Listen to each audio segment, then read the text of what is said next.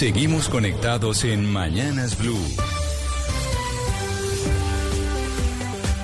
Desde este momento dirige Camila Zuluaga. Son las 10 de la mañana, 33 minutos. Y aquí seguimos conectados con ustedes en Mañanas Blue. Vamos hasta la una de la tarde. Hoy es jueves. Ya saben que seguimos a través de nuestro canal de YouTube de Blue Radio en vivo, en donde no solo nos oímos, sino que también nos vemos. Y desde ya pueden empezar a enviarnos mensajes al 301-764-4108. Empezamos con noticias de nombramientos y nombramientos que se caen, Lucas. En esta oportunidad, no nombramientos del gobierno colombiano, pero sí, nombramientos en Colombia. ¿Qué fue lo que pasó? Recordemos que tenemos embajador encargado, no... Eh, eh, en, propiedad, en la embajada norteamericana en nuestro país. Sí, que está Francisco Luis Palmieri, que también es el embajador en Venezuela, pero también en calidad de encargado. ¿Y qué fue lo que pasó? En los Estados Unidos nombró a una, eh, pues digamos, a una embajadora en propiedad y le devolvieron el nombramiento. Sí, Camila. El, en enero del año pasado, en enero de 2023, el presidente Joe Biden nominó a Jean Elizabeth Mains como la nueva embajadora en Colombia. Ella había sido, entre su experiencia embajadora en El Salvador entre 2015 y 2019, y luego asumió como encargada de negocios también en El Salvador hasta el 2022. Eso entonces lo pasan en enero de 2023 y pues tenía que entrar a discutirse en la Comisión de Asuntos Exteriores ahí en el Congreso. Esto no pasa. En mayo el senador republicano Marco Rubio incluso emite un comunicado diciendo que rechazaba esta designación porque Colombia es una relación binacional y una de las misiones importantes, más importantes y estratégicas que tiene Estados Unidos y decía que no podía apoyar la nominación. Finalmente nunca se discute la nominación de Jean Elizabeth Mains como la embajadora y el 3 de enero esta vez de 2024, es decir, un año después, el Senado y el Congreso le devuelven esta nominación al presidente Joe Biden porque ya pasaron los tiempos establecidos y finalmente la termina nominando a ella como la encargada de negocios de Estados Unidos ante la UNESCO. Es decir, de momento Francisco Luis Palmieri, quien está como embajador encargado, pues sigue al frente de la misión aquí en Bogotá. Es decir, nosotros, eh, Colombia no es el único país que está con encargados. Mire que Estados Unidos también no ha podido nombrar embajador o embajadora aquí en Colombia, que era la intención, pero esto es por un tema del Congreso que la oposición al gobierno de Biden no les ha permitido nombrar o no les gustó ese nombramiento y esperan que una persona con más experiencia, Lucas. Sí, pues lo que dice Marco Rubio en el comunicado es que pues es, es complejo, digamos, lo que tiene que tratar aquí eh, un embajador, todo el tema del narcotráfico, de las relaciones con Venezuela. Y de hecho yo creo también que Francisco Luis Palmieri lo ha hecho bien. Pues también Camila, que finalmente le terminan dando no solo la embajada de Bogotá, sino que es el encargado de todo lo que está pasando en Venezuela. Entonces lo que están pidiendo es un nombramiento más fuerte a nivel diplomático, sobre todo los republicanos que usted sabe ahí andan eh, peleando en el Congreso. Y ya que estamos hablando entonces de relaciones internacionales, empecemos a recorrer el mundo, ya que estamos hablando de las, de las embajadas. Elon Musk, eh, su ídolo Gonzalo, le dice a los Estados Unidos que no le den más plata a Ucrania porque Putin nunca va a perder, que eso es botar la plata a la basura. Exactamente, lo dijo ayer en un space de X o de Twitter, Camila, y dijo lo siguiente, escuchen muy bien, eh, incentivó a los eh, senadores republicanos eh, a que dejen de darle platica y no aprueben ese presupuesto de 95 mil millones de dólares que Estados Unidos va a destinar a Israel, a Ucrania y a Taiwán, porque según Elon Musk, no hay manera en el infierno de que Vladimir Putin vaya a perder una guerra con Ucrania. Animó además a los ciudadanos, Camila, a contactar a sus representantes sobre el proyecto de ley de financiación a Ucrania, este que le acabo de mencionar, para que los congresistas lo rechacen. Estamos de acuerdo, Camila, que los congresistas van a rechazar eso en la Cámara Baja porque la mayoría es republicana. Y siguen un poco la línea de Donald Trump que ha dicho que de alguna u otra manera esa cantidad de plata se puede utilizar para resolver problemas internos. Ese gasto no ayuda a Ucrania, lo que dijo Elon Musk, además de agregar que lo que hace es prolongar la guerra sin ayudar a Ucrania. Además, Musk dijo que Putin corría el riesgo de ser asesinado si daba marcha atrás en la lucha contra Ucrania. O sea que ya sabemos que la agenda del señor Elon Musk es decir, dejemos ahí la pelea con eh, Putin y seguramente eh, Elon Musk le ayudó a Tucker Carlson a conseguir la, entrevista con Putin, ¿no? Yo creería, porque además acuérdese que Elon Musk es el que contrata a Tucker Carlson y le dan todo este bombo en la red social a través de los algoritmos y demás, también para que esa entrevista se viese, se viese mucho más. Hay, Sin duda, y, déjeme Sebastián agregar algo. Yo no sé si usted ha seguido a Tucker Carlson en Twitter, Camila, porque lo que está haciendo el señor no solamente es eh, estar en Rusia y hacer tiempo antes de la entrevista que ya se publicó, sino empezar a mostrar las diferencias entre los Estados Unidos eh, y el país que lidera Vladimir Putin. El día de hoy publicó un video, Camila, que sí hay que darle ese punto a, a Tucker Carlson y a Rusia. Y dijo, oiga, estoy en Rusia. Ustedes que nunca han venido a este país, les voy a mostrar cómo es el sistema de metro de acá. Y hace una comparación entre el sistema de Rusia, de, metro de Moscú, con el de Nueva York. Y empieza a comparar. Y valgan verdades, Camila. La comparación y la diferencia es abismal entre el sistema de metro de Moscú y el sistema de metro de Nueva York. O sea, ese discurso de Tucker Carlson sobre los beneficios de Rusia, lo que está haciendo Rusia frente a la realidad de Estados Unidos, cada vez eh, es mucho mayor. Bueno, también porque invirtieron un montón de dinero en dejar las estaciones muy lindas para el Mundial del 2018 y es verdad que es un Sebastián, son estaciones de, de, 1940. No, pero, pero son estaciones que tienen bueno, 100 años, casi 80 años. Pero si usted en Bogotá alberga un mundial, por más que tenga edificios de hace 100 años, pues... pues el mundial fue hace 5 años, Sebastián. 5 años no es... Bueno, son muy bonitas en parte porque remodelaron, le doy la razón, el metro de Moscú es hermoso, pero le quería comentar corto, Gonzalo, pues, a mí me desconcierta un poco la posición de los republicanos, porque yo sí creo, en eso estoy de acuerdo con Camila y Ana Cristina, que, que el tema de Ucrania es de la mayor importancia para Estados Unidos y para Occidente, pero se hacen los duros, los tacaños, los ahorrativos con el paquete de, ayuda Ucrania, pero le aprueban toda la salvajada de gasto que ha hecho Biden en estos últimos años que no se necesita porque la economía va, muy bien, eh, va Biden a pedir plata todo el tiempo y todos se lo aprueban, pero algo de la mayor importancia para Ucrania, ahí sí cierran el codo, ahí sí dicen, no, hay que ahorrar cuando el gasto público está disparado, entonces yo sí no, no entiendo cómo los republicanos no, tengan orden de prioridades de algo que para el mundo es capital como lo que está pasando en Ucrania. Sobre lo que dice Elon Musk de que Putin nunca va a perder, de hecho, le voy a mostrar ahorita en un rato, Gonzalo, una entrevista que dio el señor Vladimir Putin ah, y que se dio a conocer ayer, en donde dice quién prefiere que gane, si prefiere que gane Biden o si prefiere que gane Trump. Pero eso en unos minutos porque nos venimos para Colombia, en donde empieza el Congreso de la República. Oscar, el Congreso de la República empieza a sesionar mañana nuevamente, 16 de febrero. Por primera vez empiezan en el Congreso a sesionar en febrero porque normalmente antes de que se aprobara el proyecto de reducir las vacaciones de los congresistas empezaban a sesionar en marzo. Ya mañana arranca otra vez oficialmente la agenda legislativa. Sí, Camila, y hay que decir que es un logro, ¿no? Bueno, había dos peleas de todos nosotros, la opinión pública, en lo que tiene que ver con el Congreso. Una, la reducción de las vacaciones, que tuvieran un periodo de vacaciones más cortos como todos los colombianos de tal manera que ahora van a comenzar en febrero las sesiones, mañana comienzan las sesiones ordinarias del Congreso. Y el otro logro que no se ha conseguido, pero que yo aspiro que se consiga, es bajarse los salarios, que se bajen los sueldos. Ese no se ha conseguido todavía, pero efectivamente, Camila, mañana comienza la sesión ordinaria del, del Congreso de la República en Colombia. Y en las sesiones em, del Congreso el año pasado, una comisión muy importante fue la Comisión Séptima de la Cámara de Representantes. ¿Por qué? Porque por ahí el Gobierno Nacional arrancó todas sus reformas fundamentales, la reforma a la salud, la reforma eh, laboral.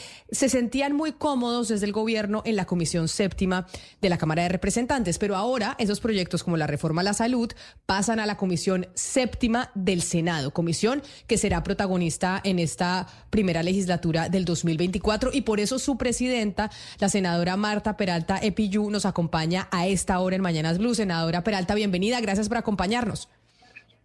Camila, buenas tardes y darle un saludo muy cordial para ti y para todo tu equipo en cabina. Bueno, ustedes serán la comisión estrella este año, ¿no? Pues estos primeros eh, seis meses por cuenta de que ahí, entre otras, va a empezar a pasar eh, la reforma a la salud que tanto se ha discutido. Pregunta, senadora. ¿Cómo está el ambiente? Ustedes, usted es senadora pues de coalición de gobierno. ¿Cómo están las fuerzas en la comisión séptima, favorables o desfavorables a las reformas que quiere adelantar el gobierno del presidente Gustavo Petro? Bueno, Camila, yo tengo que pues ser muy sincera y, y ustedes conocen la composición de esta comisión, casi que se encuentran aquí distintos partidos tanto de gobierno, pero también declarados en independencia y otros que hoy están declarados en oposición. Es decir, aquí tenemos del partido de la U, del liberal, tenemos de Justas y Libres, del, del partido Mira, tenemos del Partido Conservador, tenemos del Pacto, tenemos de eh, la AFI, tenemos del Partido Verde y tenemos de Comunes. Es decir, tenemos más de, ah, más de 10 partidos políticos integrados en esta comisión.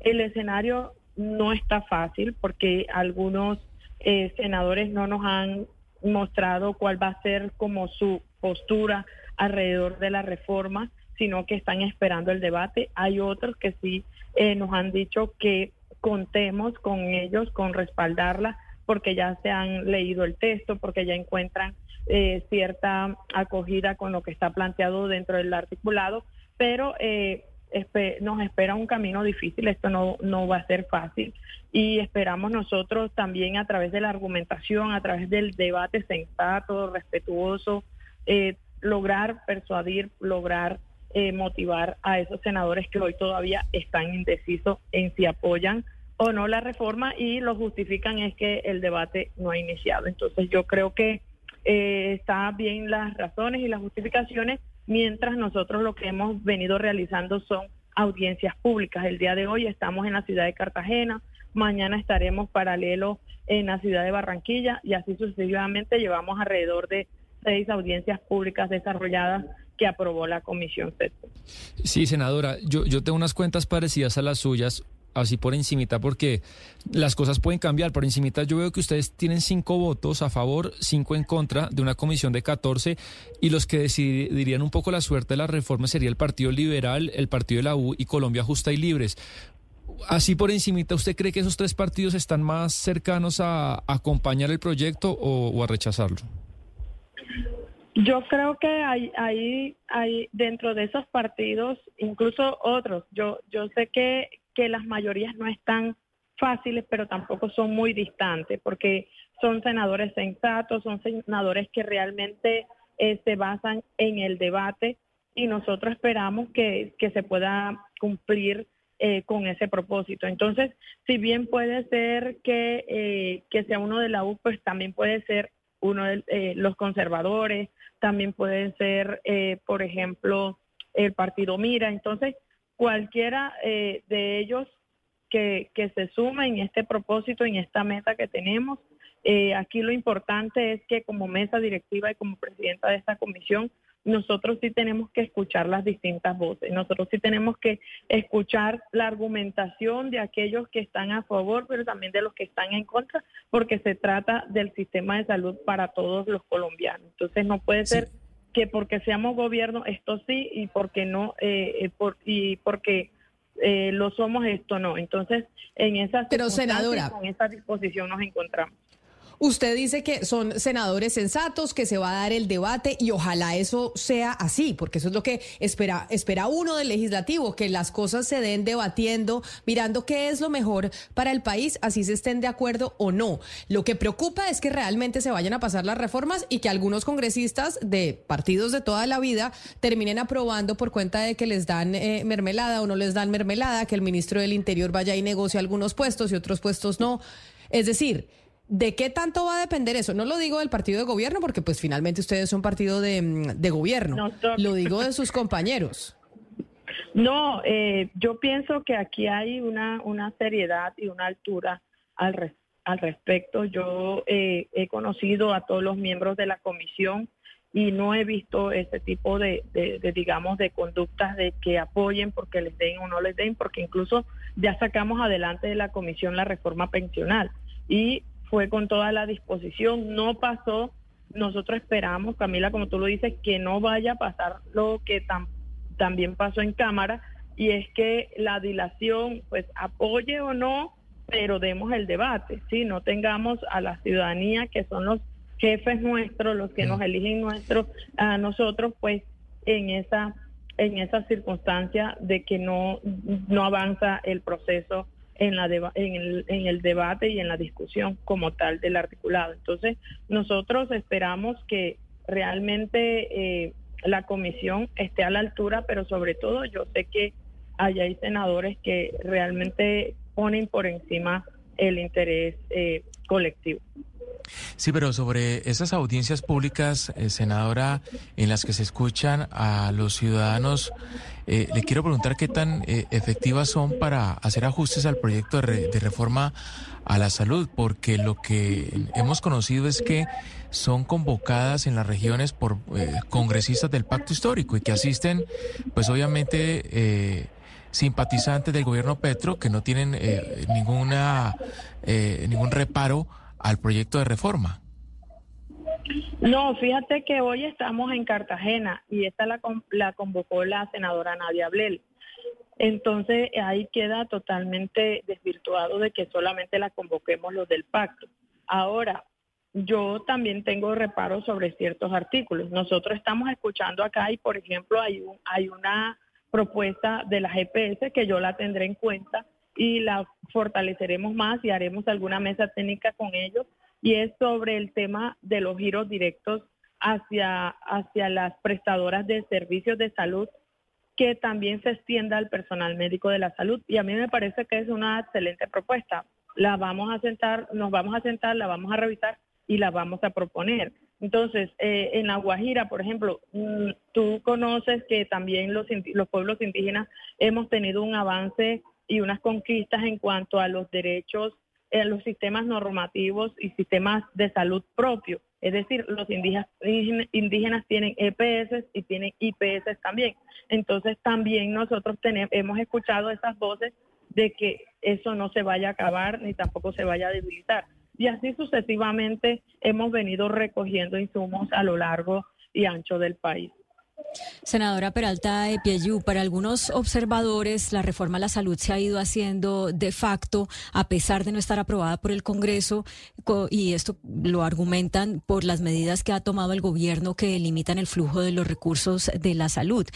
Eh, quiero preguntarle eh, si usted concuerda con ese análisis y en ese sentido, pues qué ajustes habría que hacerle al proyecto entendiendo que ya hay una especie de reforma paralela.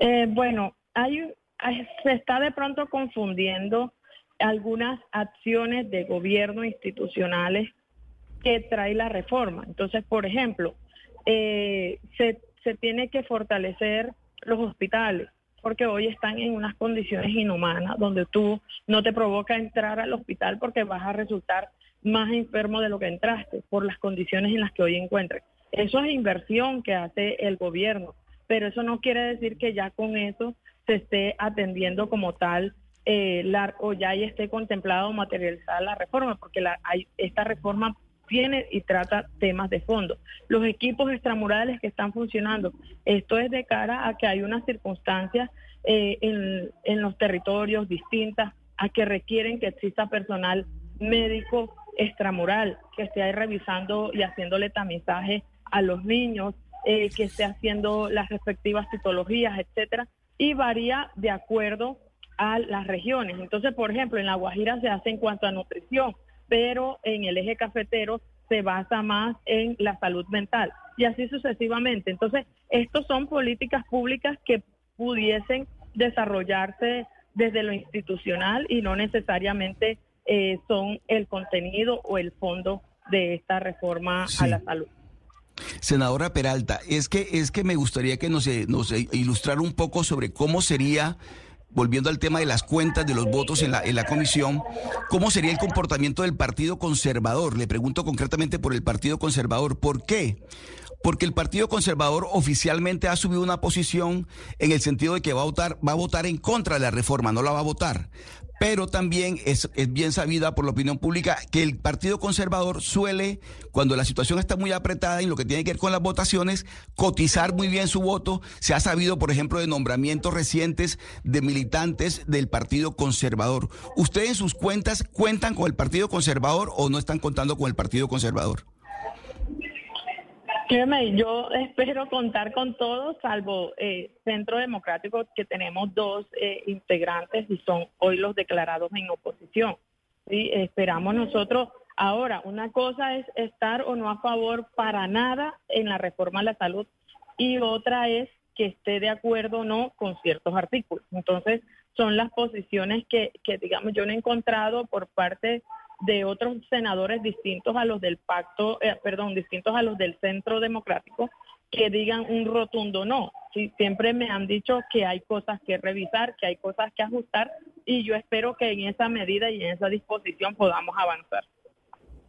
Pues es la senadora Marta Peralta Epiyú, presidenta de la Comisión Séptima del Senado, que va a ser esa comisión en la que vamos a tener muchas discusiones importantes de las grandes reformas que plantea el gobierno y seguramente hablaremos en otras oportunidades con usted, senadora. Mil gracias por atendernos. Gracias a cada uno de ustedes y estaremos muy atentos a ustedes para el cumplimiento de estos debates. Un abrazo. Claro que sí. Mientras terminaba de hablar la senadora Camila, yo estaba acá, no sé si este papelito, eh, está haciendo unas cuentas que son propias, no las firma nadie. Son mis cuentas para, para esta comisión que están muy cerradas y se las quiero compartir a ustedes a, ver qué opinan. Yo creo que esto por ahora está así. La política es muy dinámica, pero esto es... Es que la Cámara, eh, a ver Sebastián, los que están conectados con nosotros a través de nuestro canal de YouTube pueden ver su papel, pero los que no están conectados a través de YouTube no pueden ver el papel y sus anotaciones. Entonces díganos qué dice su papel. Sí, es un papel, se lo va a leer y lo va a dejar con fecha y todo a ver si, si se cumple el pronóstico. Es una comisión que la componen 14 senadores y yo creo que por ahora está 6 y 6. 6 para acompañar la reforma a la salud y 6 que no. Los ¿Quiénes son los que no? Los que la acompañarían yo creo que son las dos curules del Partido Conservador, las dos del Centro Democrático, la curul del Partido Mira y la de Justa, Justa y Libres, que son partidos que yo diría que son de derecha, son muy críticos con, eh, con el, partido de gobierno, pero como son partidos muy chiquitos, son más fácil de, de menudear, de convencer, por eso lo dejo ahí en asterisco. En cambio, convencer la posición de una banca de 30 senadores es complicado. Esto es como es uno y tienen tres, cuatro curules en todo el Congreso, puede pasar algo, pero por ahora yo creo que esos seis no acompañarían la reforma. Los que sí, pues son todos los partidos que componen el pacto histórico que están en esta comisión. Ahí está el Partido Verde, está la, la Cruz de ASI, que ha tenido críticas con la propuesta del presidente de unificar eh, todo el pacto histórico, pero igual yo creo que acompaña la reforma. Ahí está la fallecida Piedad Córdoba, que su reemplazo también votaría. Seis y seis. Los que yo creo, Camila, y desde acá no sé si indirectamente les meto presión a ellos, pero yo creo que las personas que van a decir la suerte de la reforma a la salud son Miguel Ángel Pinto del Partido Liberal y Norma Hurtado del Partido de la U. Ah, bueno, entonces eso que usted está mencionando de Norma Hurtado y Miguel Ángel Pinto, toca saber es qué va a pasar con el Partido Liberal y qué va a pasar con el Partido de la U. César Gaviria, presidente único del Partido Liberal, que no ha hecho la convención. Claudia, ¿sabemos cuándo hay convención del Partido Liberal que se ha aplazado y aplazado y aplazado? Oiga, sí, no, déjeme, ya le busco ese dato porque... Lo porque Pinto es gavirista.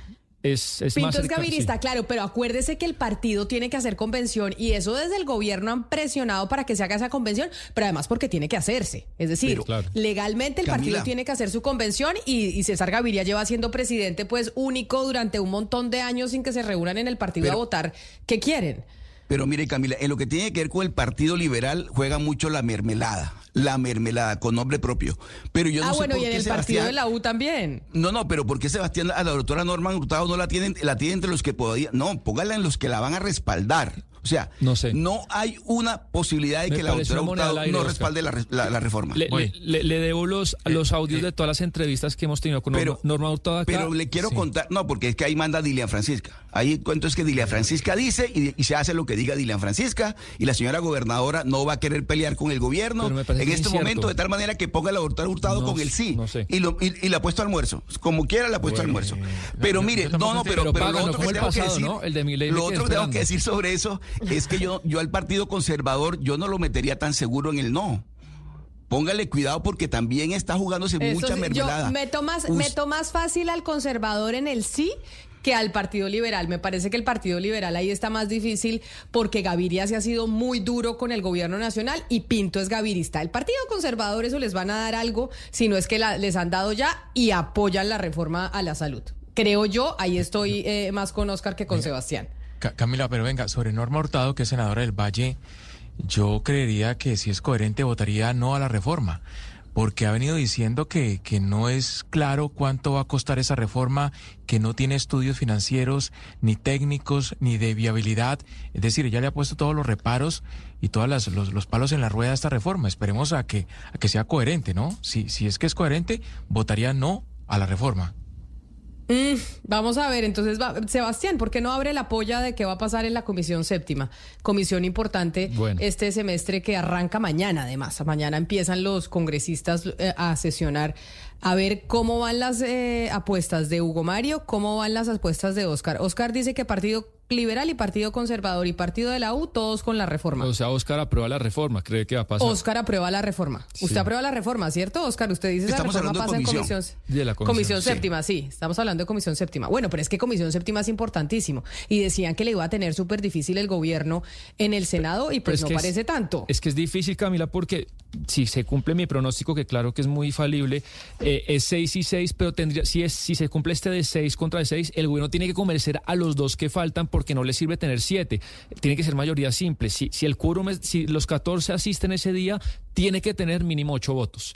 Entonces, eh, por ahora, como dice la, la senadora Marta Peralta, que no sé si usted la oyó de- decir, ella también cree que no está tan, tan fácil como se pensaría, pero bueno, todo puede cambiar.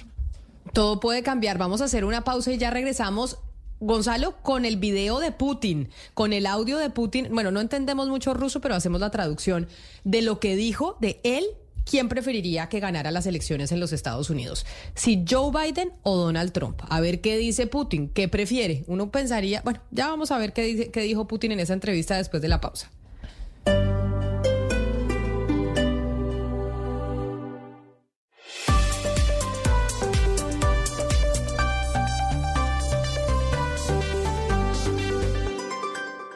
Esta es Blue Radio, la alternativa. Ну, тогда вопрос, который был 4 года назад и сейчас, получается, снова становится актуальным. Для нас кто лучше, Байден или Трамп? Байден. Он человек более опытный, он прогнозируемый, он Palichek, 11 de la mañana, un minuto. Ahí estamos oyendo la entrevista del señor Vladimir Putin cuando le pregunta el eh, periodista, lo único que pudimos entender en ruso es Biden o Putin, porque pues eso sí se dice igual en todos los idiomas. Y lo que dice Putin es que ¿quién prefiere, Lucas? ¿Quién prefiere Pues, que gane la presidencia de los Estados Unidos? Yo hubiera creído que después de las declaraciones del fin de semana sobre la OTAN de Donald Trump, pues yo hubiera dicho se va a decantar por él. Lo que le pregunta en ruso el entrevistador es, le voy a hacer la misma pregunta que hace cuatro años, porque pues estamos en época de elecciones. ¿A Rusia qué le conviene más, señor Putin? ¿Qué prefiere Rusia? Y lo que contesta es lo siguiente. Biden tiene más experiencia, es más predecible y es un político de la vieja formación. Igual puedo decirle que trabajaremos con cualquier líder estadounidense en quien el pueblo estadounidense confíe, pero la respuesta es Biden. Bueno, oigamos cómo se dice eso que usted nos acaba de traducir, dicho por Putin en ruso, para que vayamos aprendiendo. который был 4 года назад и сейчас, получается, снова становится актуальным. Для нас кто лучше, Байден или Трамп? Байден. Он человек более опытный, он прогнозируемый, он политик старой формации. Но мы будем работать с любым лидером США, которому окажет доверие американский народ. Claudia No, тогда Putin вопрос, dice y который piensa lo que todo el mundo cree. Y es que obviamente es mucho más predecible Joe Biden porque es un político tradicional, porque lo que pasa con Trump es que uno no sabe con qué va a salir. Eh, pero, pero yo creo que es que esta es una manera que tiene Putin para apoyar a Trump, porque sí creo que él lo que quisiera es que gane Trump. O sea, lo que está diciendo es eh, eh, Biden es más débil, eh, con Biden es más fácil que Rusia salga fortalecida y un discurso así dentro de los votantes estadounidenses, pues lo que hace es favorecer a Trump. No creo que, va, que Putin sea tan ingenuo como para Yo- decir eso claro. realmente pensando que le está ayudando a Biden. Yo le voy a decir algo, yo no sé si usted leyó el libro de Barack Obama, Camila, pero hay un, capi- hay un capítulo del- del- del, libro en el que se menciona la visita que hizo Obama a Moscú eh, y esa reunión con Vladimir Putin. Y eh, en el libro él dice que gran parte del artífice de que se diera esa reunión y de lo cordial que fue, más allá de las descripciones que da Obama de cómo es Putin, fue el señor Joe Biden como su vicepresidente. Entonces digamos que las relaciones eh, entre Biden y Putin a nivel personal eh, siempre han estado bien. Incluso el presidente Putin en esa misma entrevista dijo, yo sé que el presidente está haciendo cosas que a mí eh, no me agradan y se lo he dicho de la, de la manera muy cordial. No obstante, el señor Donald Trump también reaccionó a esta entrevista y ayer en la noche dijo en un meeting oiga, yo sé que Putin, yo no soy de su agrado, pero no importa, podemos hacer, podemos ser amigos eh, a la distancia, pero yo sé que yo no soy del agrado de Putin. Lo dijo Trump ayer reaccionando a esta entrevista. Pero entonces, a ver, es que Claudia dice, esto que está haciendo Putin lo está haciendo a propósito porque prefiere que gane Trump a que gane Biden y él sabe que estas declaraciones le ayudan a Put, le ayudan a Trump y no a Biden. Esa es su tesis, ¿cierto, Claudia? Que estas Sí, es declaraciones como- que dio este señor es para meterse en la campaña y ayudarle realmente a Trump. Claro, es como el abrazo del oso. O sea, es, es Sí. como decirle, es- estoy contigo, te quiero mucho, pero le está haciendo pistola. ¿no? O sea, realmente lo que, lo que le, qui- lo que, no sé si lo que le conviene a Rusia es uno como Putin, pero definitivamente él al decir que con Biden se entiende mejor, que es más, eh, no me acuerdo la palabra que usó, sensato. que- predecible. predecible. No, o sea, que es mucho más Predecible. Pues eso, eso no es un elogio, eso no es un elogio, eso es decir, no, pues este, con este nos queda todo más fácil para hacer lo que Mucho nosotros queramos y eso no le conviene a Biden en campaña. No, yo, En yo estoy, cambio- yo, yo- yo estoy de acuerdo con lo que dice Claudia, eh, Camila. A ver, el elogio, ¿cuál fue? El que él escogiera a Biden sobre Trump. Ese es el elogio, porque decir que es previsible es que sabe el señor Vladimir Putin que es mucho más fácil maniobrar políticamente hablando al señor Biden que al señor Trump. Pero previsible no es nada positivo, ¿no? Porque predecible, no, es que a mí sí me parece que es bueno en, en las relaciones internacionales tener a alguien predecible, no alguien, no alguien que vaya a salir con una locura. O sea, es que alguien predecible, un político tradicional con quien se tienen las relaciones eh, de forma predecible, eso porque es eh, decir que es malo. A mí me porque la parece todo lo contrario. No, porque la realidad es la que estamos viendo hoy en día, que está haciendo Estados Unidos con respecto a la guerra entre Ucrania y Rusia. O sea, de alguna otra forma, ¿cuál ha sido la posición de Estados Unidos? Lo que quiero decir es que eh, eh, el señor Vladimir Putin sabe que tiene las puertas abiertas con respecto a Ucrania y que esa guerra, así como lo decía Elon Musk, no se va a terminar. Y la única forma en que se termine es que Rusia acepte la derrota, cosa que no va a ocurrir, y que Ucrania acepte la derrota, cosa que tampoco va a ocurrir. Entonces, di- digamos que de alguna otra forma, él sabe, Vladimir Putin sabe que tiene el sartén agarrado por, la, por el mango, porque Biden no es Trump y no va a ser tan radical a la hora de tomar decisiones. Yo que creo, que no, es que no, no radical a la hora de tomar decisiones, ¿sabe? Yo que creo, Claudia, si gana Donald Trump, co- como, todo indica, pues hasta el momento, si gana las elecciones, el señor al día siguiente está en un avión montándose a Rusia reuniéndose con Putin. Es lo que ¿Y yo creo. malo? No, pues no, no digo que sea malo o bueno, no digo, no estoy No, calificando ver, si malo o bueno. Pero- Simplemente pero, digo, eh, ese señor lo primero que estaría haciendo es irse a reunirse eh, con, eh, con Putin. Eso no vamos a entrar en esa discusión porque es una discusión No, larga pero- de geopolítica que, va a pasar con Occidente, eh, que va a pasar con Europa. colación. Eh, usted lo está, trayendo lo, lo está trayendo a colación y lo está trayendo a colación y yo quiero saber si lo trae de manera eh, positiva o negativa.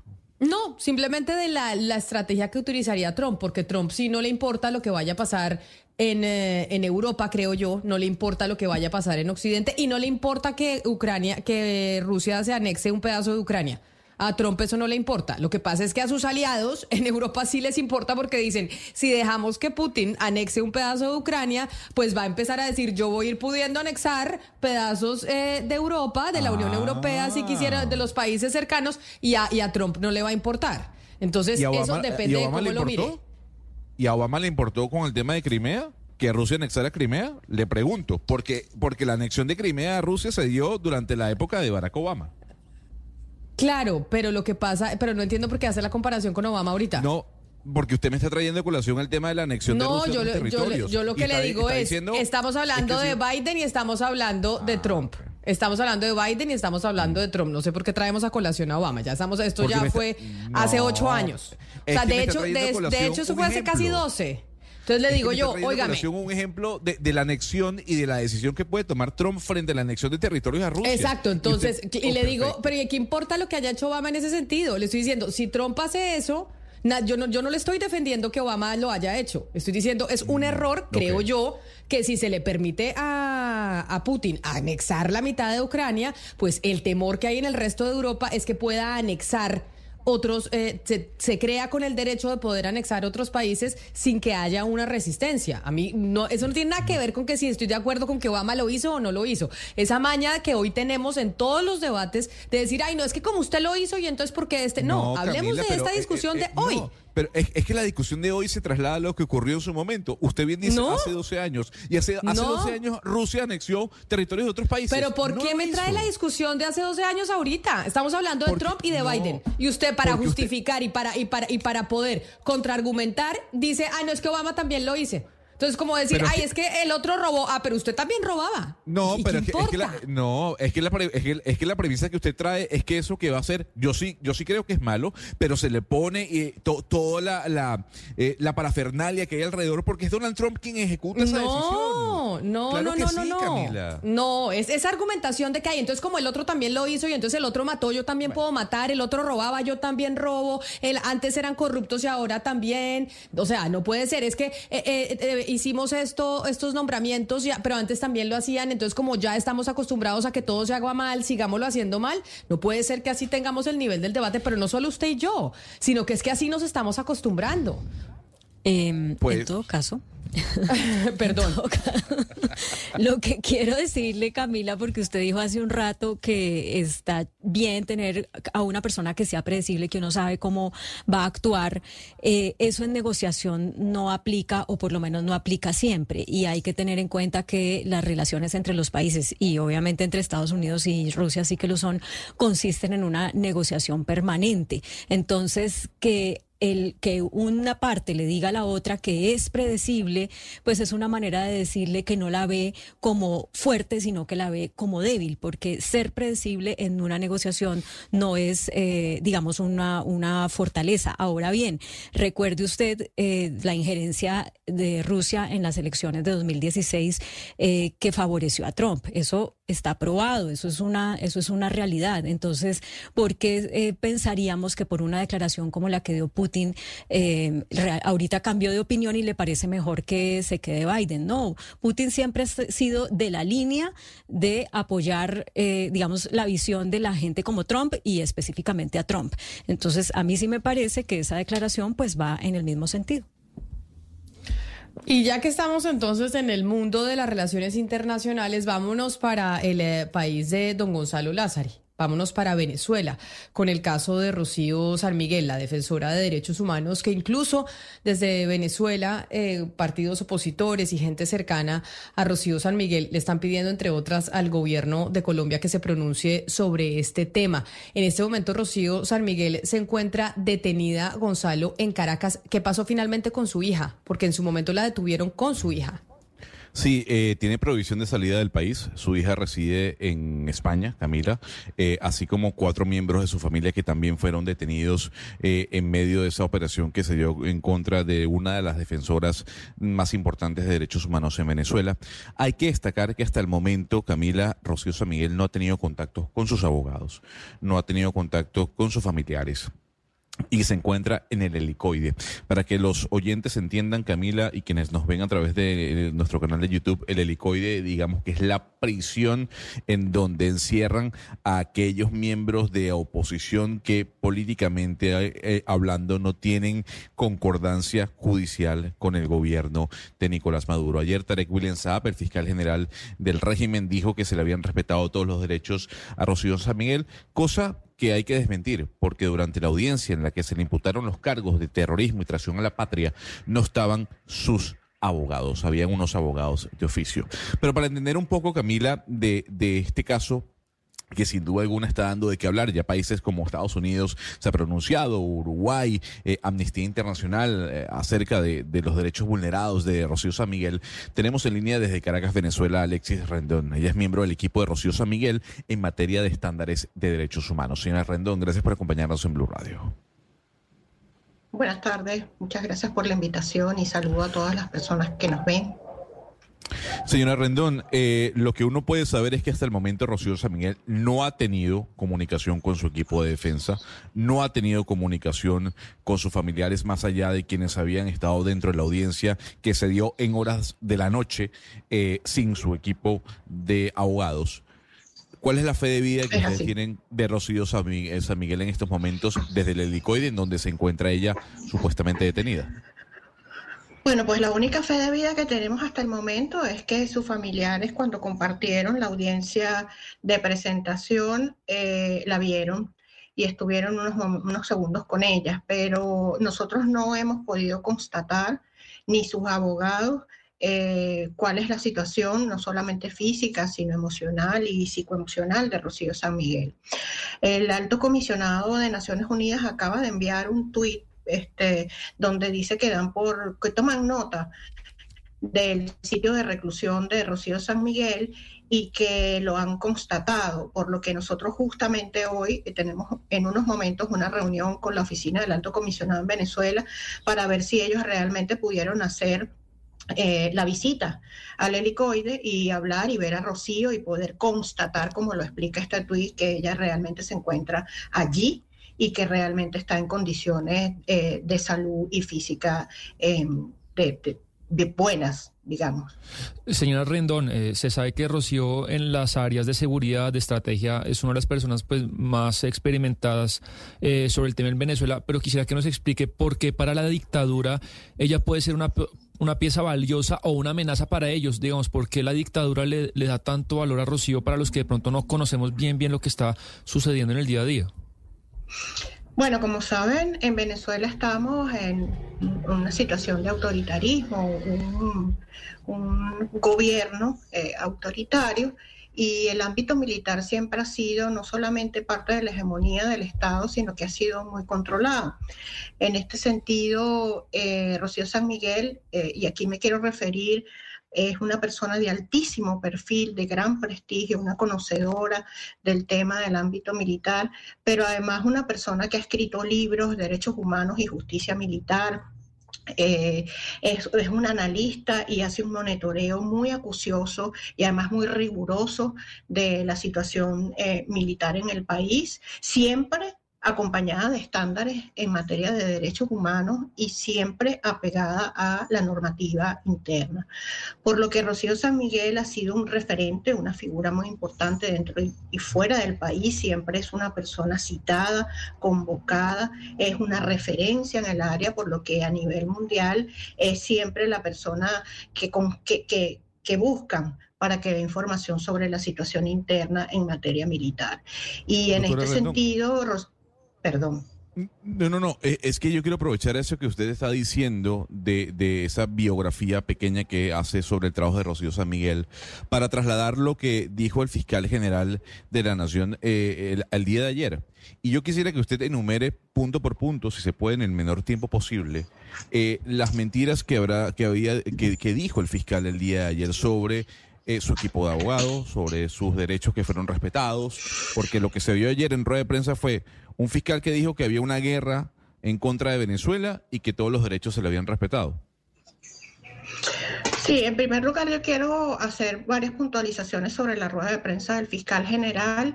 Él insiste en que no hubo una desaparición forzada y sí la hubo. Eh, Rocío San Miguel fue detenida en el Aeropuerto Internacional de Maiquetía el viernes a las 5 de la mañana y fue hasta el día sábado en la noche donde él, él a través de vía tweet dice que Rocío está retenida. Sin embargo, no se pudo constatar que realmente eso eh, fuera cierto, no se sabía de su sitio de no se sabía cuáles eran los funcionarios que tenían la custodia de Rocío.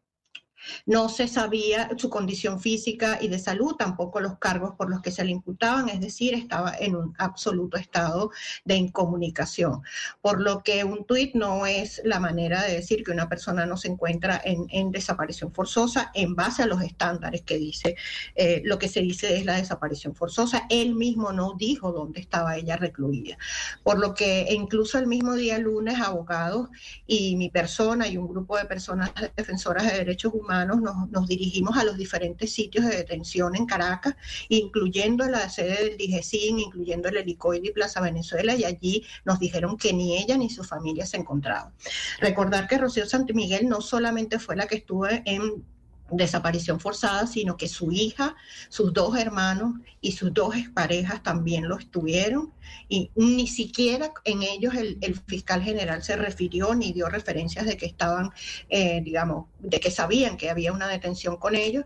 Así que esa es parte de las cosas que dijo. Lo otro es que Rocío San Miguel no fue presentada a las 48 horas correspondientes con la normativa nacional. Rocío San Miguel al día de hoy, 12 de mediodía, hora Caracas, eh, no ha tenido contacto con sus abogados. Ella fue presentada en un tribunal que ni siquiera fue en los tribunales del país, sino que se instaló en el sitio de reclusión donde se encontraba, que era la sede del DIGESIN y allí tuvo una audiencia donde el abogado que había metido un habeas corpus el lunes en la mañana, que había solicitado verla en cualquier lugar donde se encontrara y por supuesto saber de que estaba con vida y de que, de estaban eh, eh, en custodia del Estado, no fue convocado estuvieron hasta las 8 de la noche en los tribunales y ellos no fueron convocados a esta audiencia, por lo que Rocío tuvo que ser conminada y obligada a aceptar la defensa pública. Sí, señora eh, eh, como usted nos decía, eh, Rocío San Miguel fue detenida junto a cinco eh, miembros de su familia, entre esos su hija, sus hermanos. Finalmente cuatro de ellos los liberan. Una de su expareja, tengo entendido que sigue en este momento en la cárcel. ¿Usted ha podido hablar con ellos? ¿Qué les dijeron? ¿Dónde estuvieron? Porque es tan poca la información que hay de Rocío. ¿Ustedes saben algo de esto? Bueno, Rocío fue detenida con su hija en el aeropuerto y su hija eh, eh, la dejan en libertad, llevan a Rocío, la detiene una comisión del SEBIN que luego en teoría la entrega al DIGESIN, todo esto por voz de la hija. Eh, su hija sale, pero luego recibe una combinación a retirar las maletas de su madre y ella que no pudieron abordar el avión y cuando está nuevamente en Maiquetía desaparece. Eh, sus dos parejas fueron se buscaron en sus casas y eh, al igual que, sus hermanos. Eh, ciertamente, su, una de las personas que también no tenía contacto, esto es importante decirlo, Rocío San Miguel no tenía contacto con la persona que está siendo, digamos, involucrada con ella, que es su, es, es su expareja, y hacía muchísimos años que no tenían contacto alguno, y, incluso su propia separación fue a través de dos abogados que no, ellos no tuvieron contacto, por lo que esta involucración con Alfredo González eh, en, supuestas declaraciones o textos donde él la menciona directamente no son una prueba de que ella está involucrada en una conspiración y menos eh, a niveles de terrorismo, magnicidio. Eh, Rocío San Miguel no ha tenido la oportunidad de ir a un juicio justo con sus abogados, con el debido proceso. Hoy el tuit del alto comisionado dice que debe garantizarse el debido proceso que no se ha cumplido y ella es inocente hasta que se demuestre lo contrario. Las acusaciones son muy graves. Anoche hubo un allanamiento en su casa estando su hija. Luego de que son liberados, ellos se les da eh, medidas cautelares, excepto Alfredo González, y eh, tienen régimen de presentación por cada ocho días, no pueden salir del país. Eh, además, tampoco pueden dar declaraciones a los medios por los que ellos siguen de alguna forma sin libertad, sino que están sujetos a las órdenes del tribunal.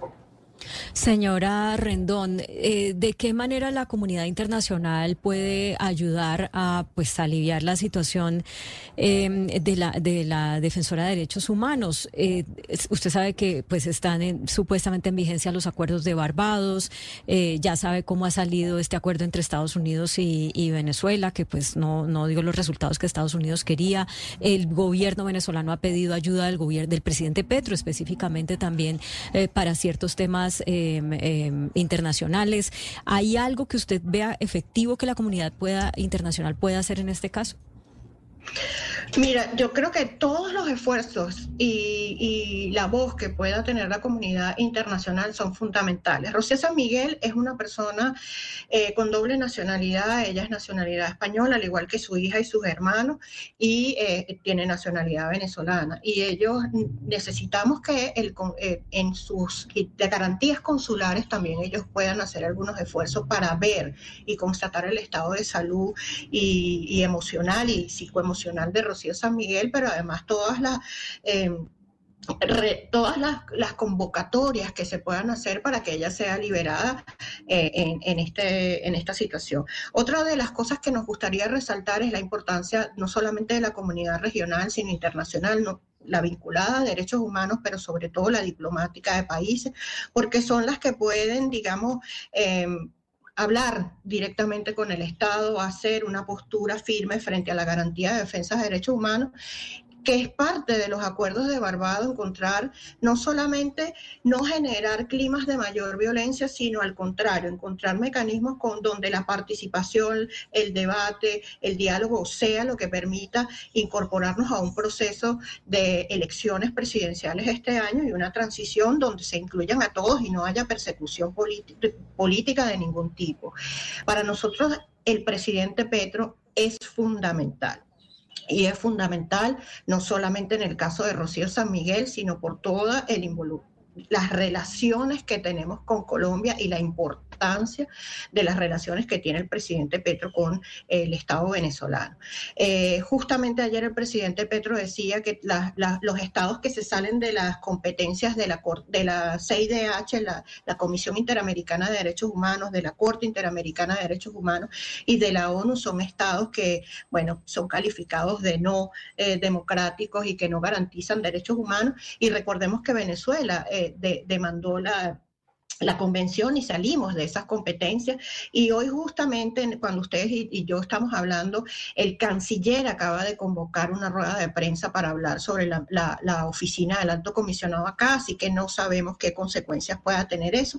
Y eso tiene que ver con este apoyo, digamos, no es un apoyo, es una eh, obligación de la oficina de expresarse cuando se están cometiendo violaciones de derechos humanos en su obligación de protección. Y para eso están acá. Así que creo que el presidente Petro pudiera aconsejar también mucho al Estado venezolano en lo que son el respeto al sistema internacional de protección y a cómo Rocío San Miguel debe ser...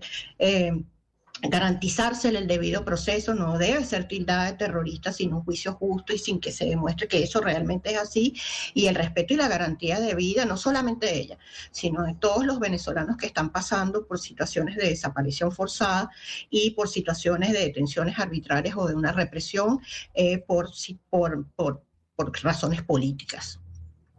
Pues doña Alexi Rendón, miembro del equipo de Rocío San Miguel, Gracias por atendernos. Lamentamos mucho esta situación. Pues como le preguntaba a mi compañera Claudia Palacios, pues ¿Qué se puede hacer internacionalmente? ¿Qué presión se puede ejercer? Y sobre todo, pues, ¿qué podríamos hacer desde el, que pudiera hacer el gobierno colombiano para poder ayudar en eh, la situación eh, de Rocío? Mil gracias por atendernos y por haber aceptado esta llamada. Muchísimas gracias a ustedes y por todo la voz eh, para Rocío es fundamental y para el equipo que se diga, que se haga empatía de que esta situación viola derechos humanos y eso es algo inaceptable para cualquier persona en el mundo. Un saludo especial. Claudia, sobre lo que dice eh, doña Alexi, que es cierto, y es que el presidente pueda tener esa comunicación con Nicolás Maduro sobre la importancia de lo que dicen los organismos multilaterales, como la CIDH, como la OEA. Entonces, es como lo que yo le decía a Oscar de la importancia de que, bueno, si se pronuncian estas organizaciones y para Colombia, pues rechazamos esos pronunciamientos, pues entonces nos tocaría rechazarlos y aceptar que lo rechacen también en Venezuela. Si aceptamos esos pronunciamientos, deberían también aceptarse para Venezuela. Por eso ahí yo creo que el presidente Gustavo Petro, que lo decía en, eh, en su Twitter, tiene razón en que es importante entender los pronunciamientos de estos órganos multilaterales. Pero Camila, fíjese que ayer cuando el presidente Petro reaccionó a quienes criticaron a la ONU, a la OEA, a la CIDH por los pronunciamientos que han hecho eh, de llamado a la Corte Suprema que elija fiscal, el presidente le respondió a quienes lanzaron esas críticas y eh, decía que quienes se oponen a la, palabras más, palabras menos, estoy eh, tratando de parafrasear, a la, a la, digamos, a estos organismos multilaterales al hacer este tipo de pronunciamientos, están reviviendo eh, las dictaduras de Videla, de Pinochet, y mencionó tal vez alguna otra, pero fíjese que no mencionó a Venezuela, y Venezuela ha sido uno de los países que ha, eh, pues, digamos, es, criticado o rechazado o, o no atendido los llamados de los organismos eh, multinacional, multilaterales. Entonces, pues ahí evidentemente hay un doble rasero de parte del presidente porque incluso el caso más cercano de rechazo a, a los pronunciamientos de los multilaterales pues es de países como Venezuela, como Nicaragua. Y entre esos dos tipos de países, yo sí no veo, Claudia, ningún tipo de diferencia entre lo que hizo Videla y lo que ha hecho Maduro y Chávez. Y realmente, Camila, personas como Rocío, yo sí creo que están muy desamparadas, porque pues estaría bien que se pronuncien las multilaterales, las ONG, pero las personas que realmente tienen poder acá para ayudarles es Colombia y Estados Unidos. Colombia, pues vemos que el gobierno no tiene ningún incentivo de pelearse con Maduro, eh, no tiene ningún incentivo de pronunciarse, y los otros son Estados Unidos, que el arquitecto de este plan fracasado es Juan González Camila, que se va, no lo echan, sino la información que se tiene es que él renuncia, pero él fue el arquitecto de este plan con Venezuela que no funciona. Biden, no sé si en campaña va a tener muchas ganas de que Venezuela le importe, entonces me pongo en el pellejo de familiares como Rocío y uno a quién acude. ¿Quién le puede ayudar a estas personas en este momento? Si no es Colombia y Estados Unidos, a mí no se me ocurre quién. La verdad sí, yo estaría muy desolado mire, Camila, a propósito del tema del papel de, las, eh, de estos organismos multilaterales en, ambos países, en Colombia y en Venezuela. En el caso colombiano, el presidente Petro ve con muy buenos ojos que metan sus manos en Colombia en el caso de la elección del fiscal por parte de la Corte Suprema de Justicia. Y de hecho, públicamente y en los Twitter que escribe, respalda que se metan en Colombia.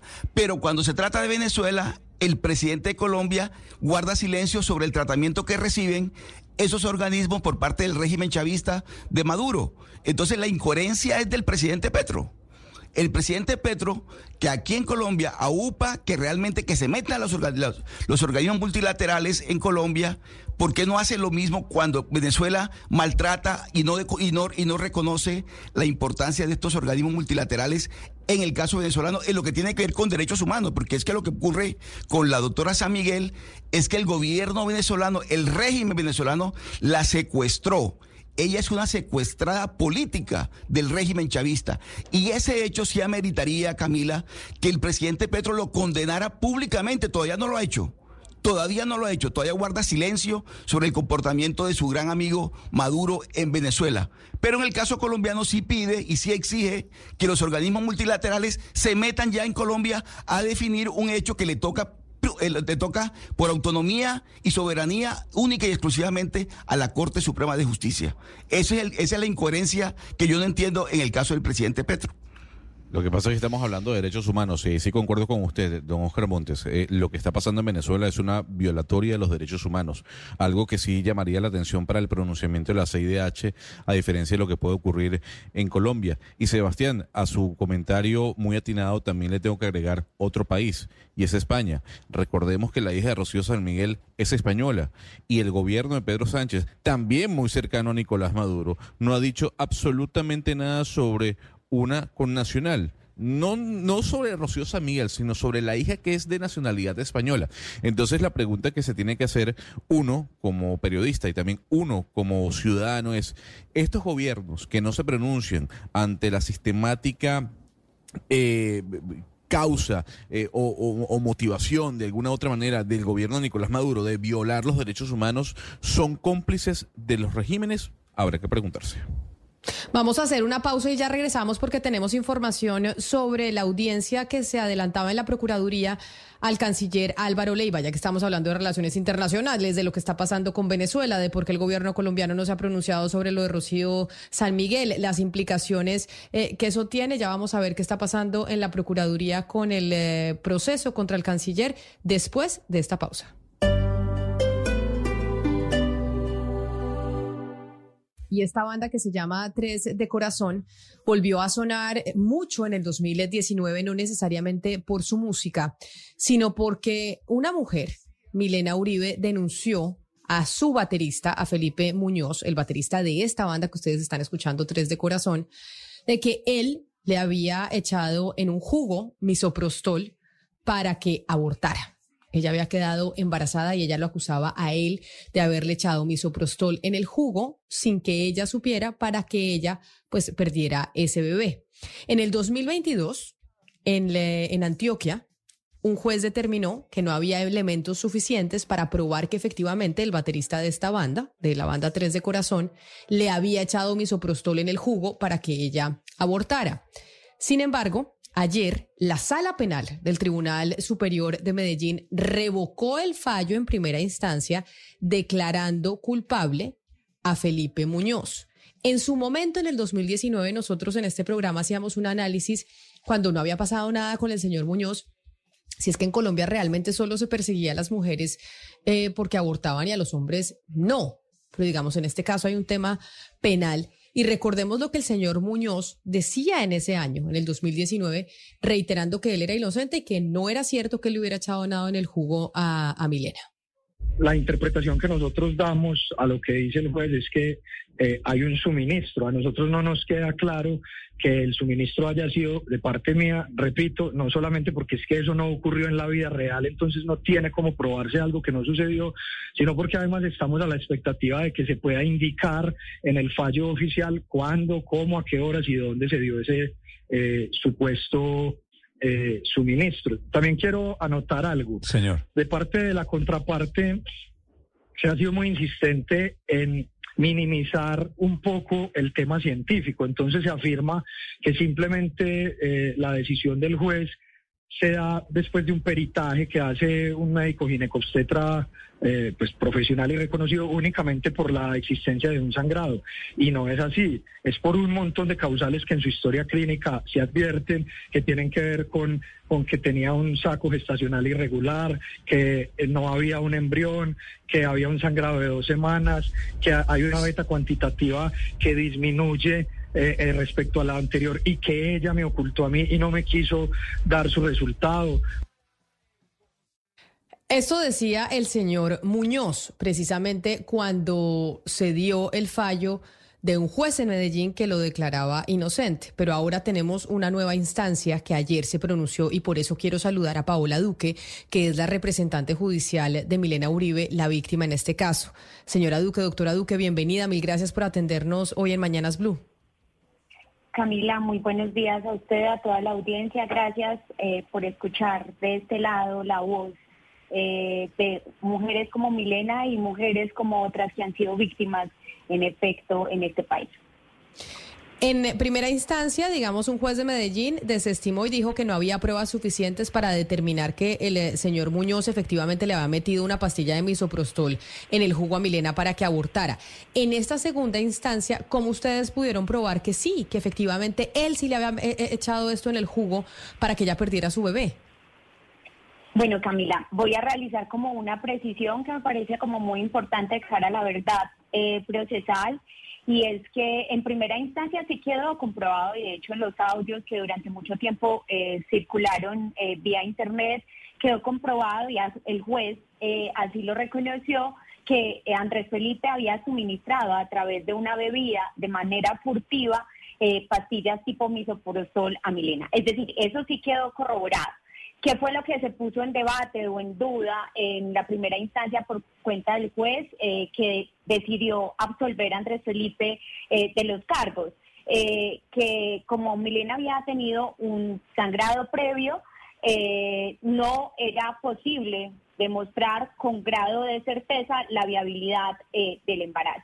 Entonces, a pesar de que sí se probó y el juez así lo reconoció, que le había suministrado la sustancia, ¿cierto? Lo que no quiso reconocer fue eh, que el aborto se hubiese producido por la ingesta de la sustancia o por el hecho de que Milana hubiera tenido un sangrado posterior, que cambia de una instancia a otra. Creo que eh, con este fallo que el día de hoy celebramos y celebramos como un presente de justicia no solo para Milena, sino eh, para el país y para muchas mujeres que tal vez no reconocen que el aborto sin consentimiento es un delito, eh, eh, justamente porque se nos arrebata a las mujeres la posibilidad de la autonomía para decidir sobre nuestras vidas y sobre nuestros cuerpos.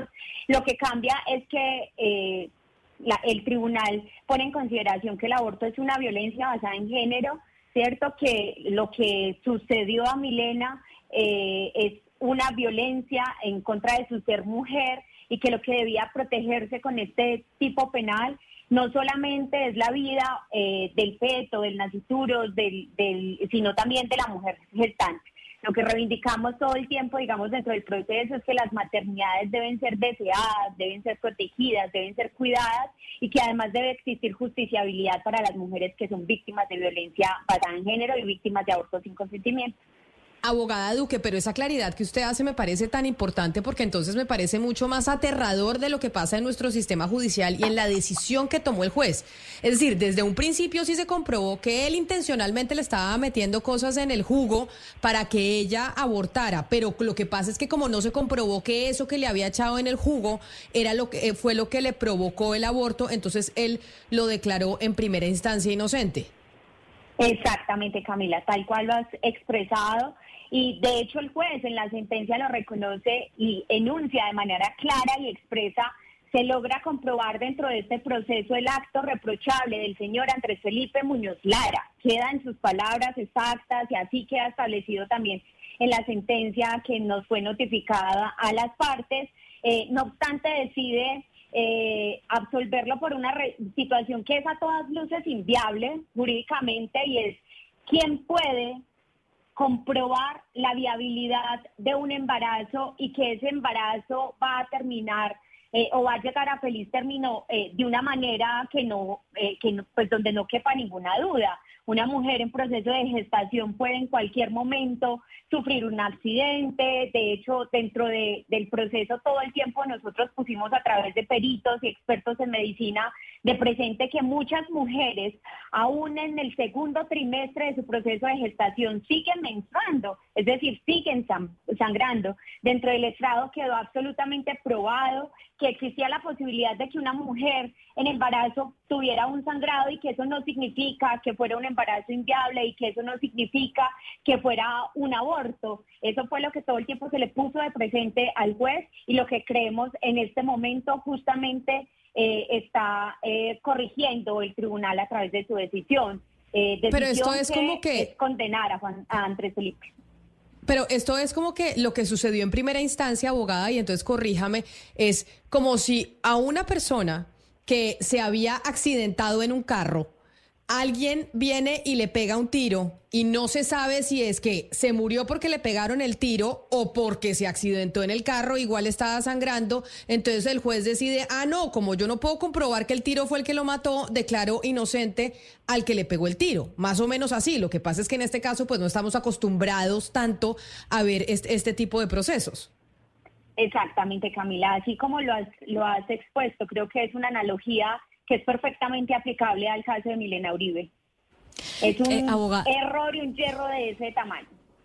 Abogada Paola Duque, ¿a qué se expone esta persona, el señor Felipe Muñoz, y, si aquí termina el caso? o Porque pues, esto es un fallo del Tribunal Superior de Medellín, entonces eh, no sé si esto puede, por supuesto, escalar a la Corte, a la, a la corte Constitucional. Eh, ¿Qué sigue?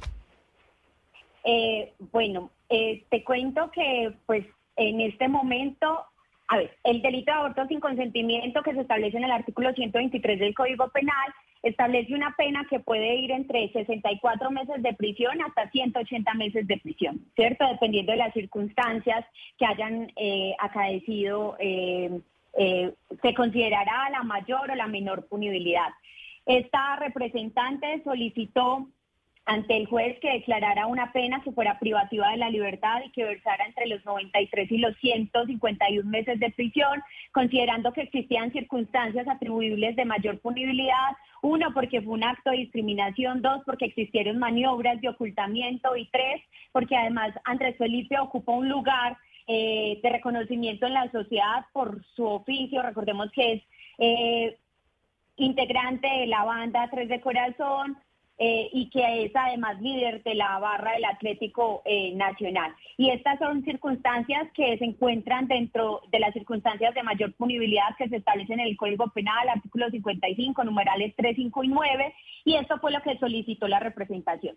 El defensor solicitó la imposición de una prisión domiciliaria, una medida de prisión domiciliaria como un subrogado penal, Estamos pendientes de lo que establezca el tribunal, digamos, como en su sentencia y, por supuesto, de las acciones que podría llegar a eh, impetrar la defensa de Andrés Felipe, que es comparecer ante la Corte Suprema de Justicia eh, digamos, como en una figura existente dentro eh, del ordenamiento jurídico, que es el recurso de impugnación especial. Estamos atentas, digamos, que también a responder ante las instancias necesarias para justificar que en efecto frente a Milena existió una violencia, basada en género, una violencia reproductiva, la modalidad de aborto sin consentimiento y que por tanto eh, tanto la Corte como el Tribunal eh, deben declarar la responsabilidad de Andrés Felipe.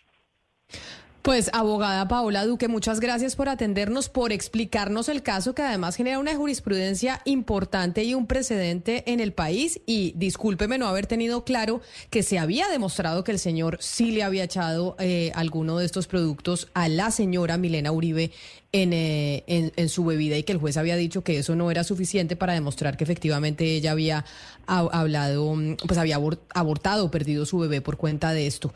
Mil gracias por atendernos y por estar hoy aquí en Mañanas Blue. Camila, muchas gracias a ti, gracias a toda la audiencia y bueno, nada, como en efecto resaltar que este es un precedente importante para las mujeres del país, no solo para, para Milena, sino para las mujeres del país, eh, porque, insistimos, las maternidades deben ser deseadas, deben ser protegidas, deben ser cuidadas y debe existir justiciabilidad para las mujeres víctimas de abortos sin consentimiento. Muchas gracias. Un saludo especial. David, la banda 3 de Corazón emitió un comunicado precisamente por la decisión de ayer de la Sala Penal del Tribunal Superior de Medellín, porque este señor, el señor Felipe Muñoz, es baterista de 3 de Corazón o era baterista y ya no es.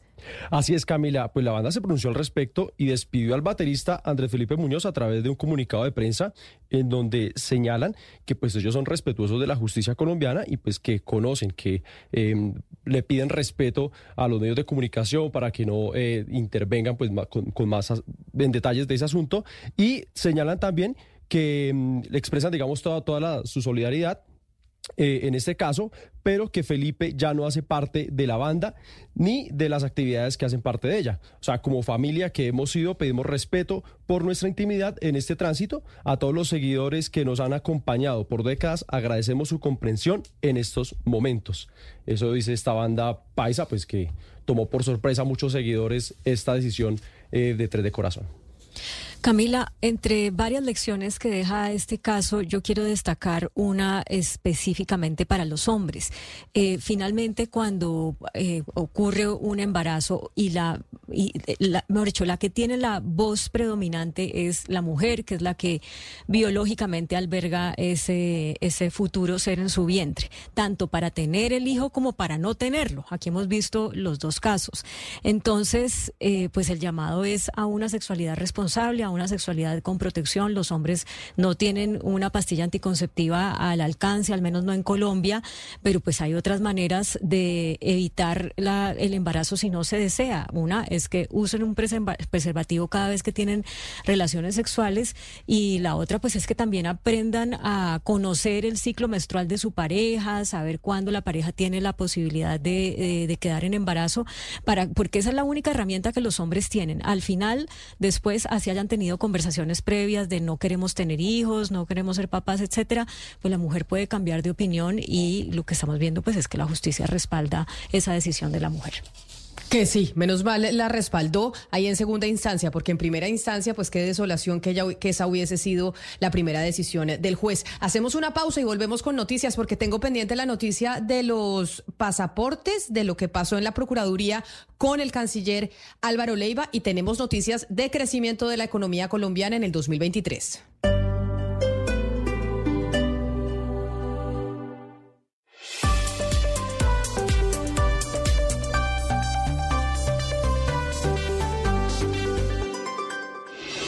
La noticia del momento en Blue Radio.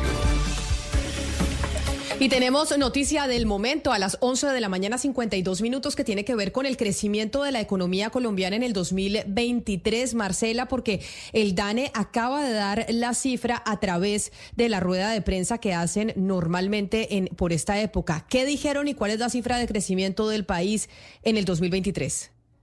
Pues eh, Camila, buenas tardes para usted y para los oyentes. Más que cifra de crecimiento, esta vez les traigo una cifra de estancamiento. El año pasado Colombia, bueno, en 2022 Colombia había crecido 7,3%, pero cerró 2023 con una cifra por debajo de lo que estaban esperando todos los analistas. Estamos hablando del 0,6% de crecimiento. Le cuento Camila, pues que esto es la feria del cero. Lo fue para el mes de diciembre con casi todos los sectores estancados. También para el trimestre que va de octubre a diciembre, donde la mayoría de sectores tuvieron cifras en cero o cifras ligeramente negativas y pues por supuesto eso se ve reflejado en los resultados del año completo. Los sectores en rojo a los que peor les fue son los que están relacionados con el comercio, el transporte, el almacenamiento y la venta de comida. También tenemos contracciones en la industria manufacturera y en la construcción. Muy importante resaltar que tuvimos una fuerte caída en la inversión, principalmente por cuenta de la menor compra de maquinaria y de equipo, pero también por cuenta de la reducción de la compra de vivienda. Del lado de los hogares, el consumo de las familias colombianas, dice el DANE, se estancó el año pasado. Tuvimos reducciones, las familias se apretaron el cinturón y dejaron de comprar bienes durables y semidurables. Piense usted en electrodomésticos, muebles, carros, esa clase de cosas. Y aumentaron ligeramente su gasto en servicios. Bastante de ese gasto es algo que no podemos evadir. Por ejemplo, piense usted en los servicios públicos. Marcela, pero entonces repitamos la cifra. La economía en el 2023 creció solo 0.6%. Esto comparado con el 2022 que tuvimos un crecimiento de cuánto en la economía colombiana para saber de cuánto fue eh, la caída. La caída fue del 7,3%, cifra del año completo 2022, al 0,6%, cifra del año completo 2023. Una de las cosas que están resaltando en el DANE es que hay eh, algunos sectores que tienen un fuerte efecto de base, un efecto estadístico, porque en 2022, por ejemplo, tuvimos una explosión de conciertos y actividades artísticas y pues ya para 2023 el sector no podía estar creciendo pues a la misma velocidad.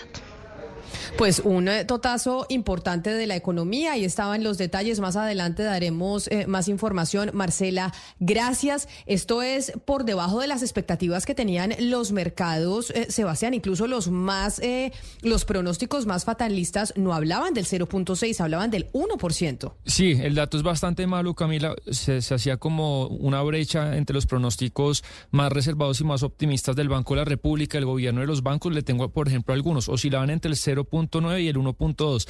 Banco de la República pensaba que salía 1%, el gobierno 1.2, Colombia 1.2, Citibank 1.5.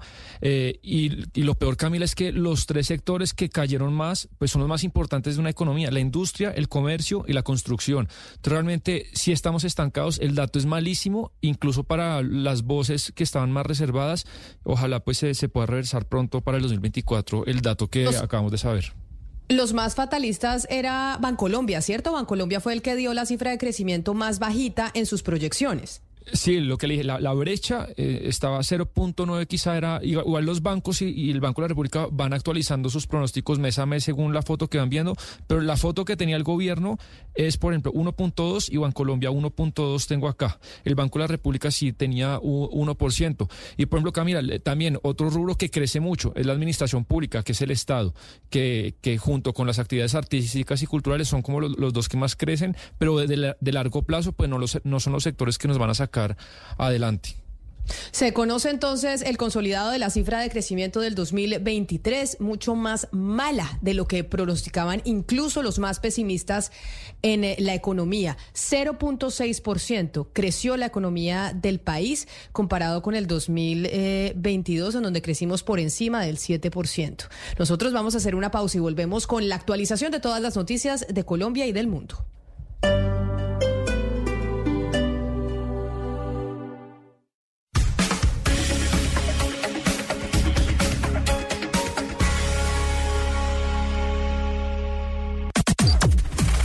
Las noticias del mediodía en Mañanas Blue.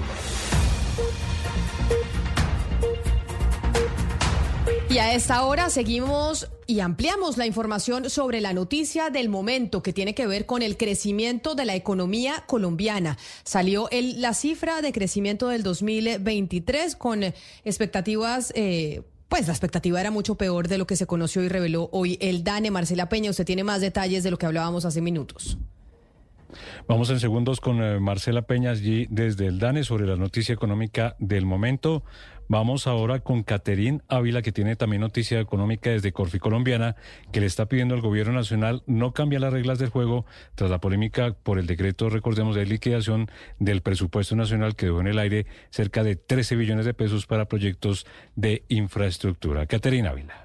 Desde Corficolombiana hubo pronunciamiento sobre la controversia generada por los 13 billones de pesos del presupuesto que no se destinaron a rubros específicos y que podrían poner en vilo varios proyectos de infraestructura. El llamado de María Lorena Gutiérrez, presidenta de la firma, es a que no se cambien las reglas del juego.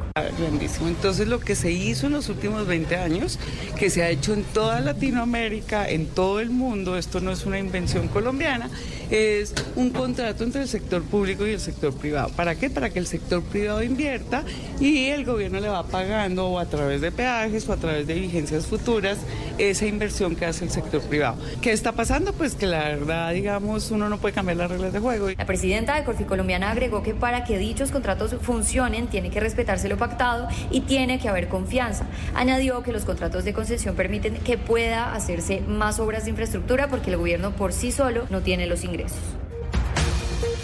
Gracias, Caterina. Ahora vamos a hablar de seguridad en Bogotá porque la policía de la capital confirmó que encontraron la última camioneta de las 16 que se robó un grupo aproximadamente de 20 ladrones en el norte de la capital en enero de este año. Los vehículos iban a ser asignados a la Unidad Nacional de Protección a magistrados de la JEP. Felipe García.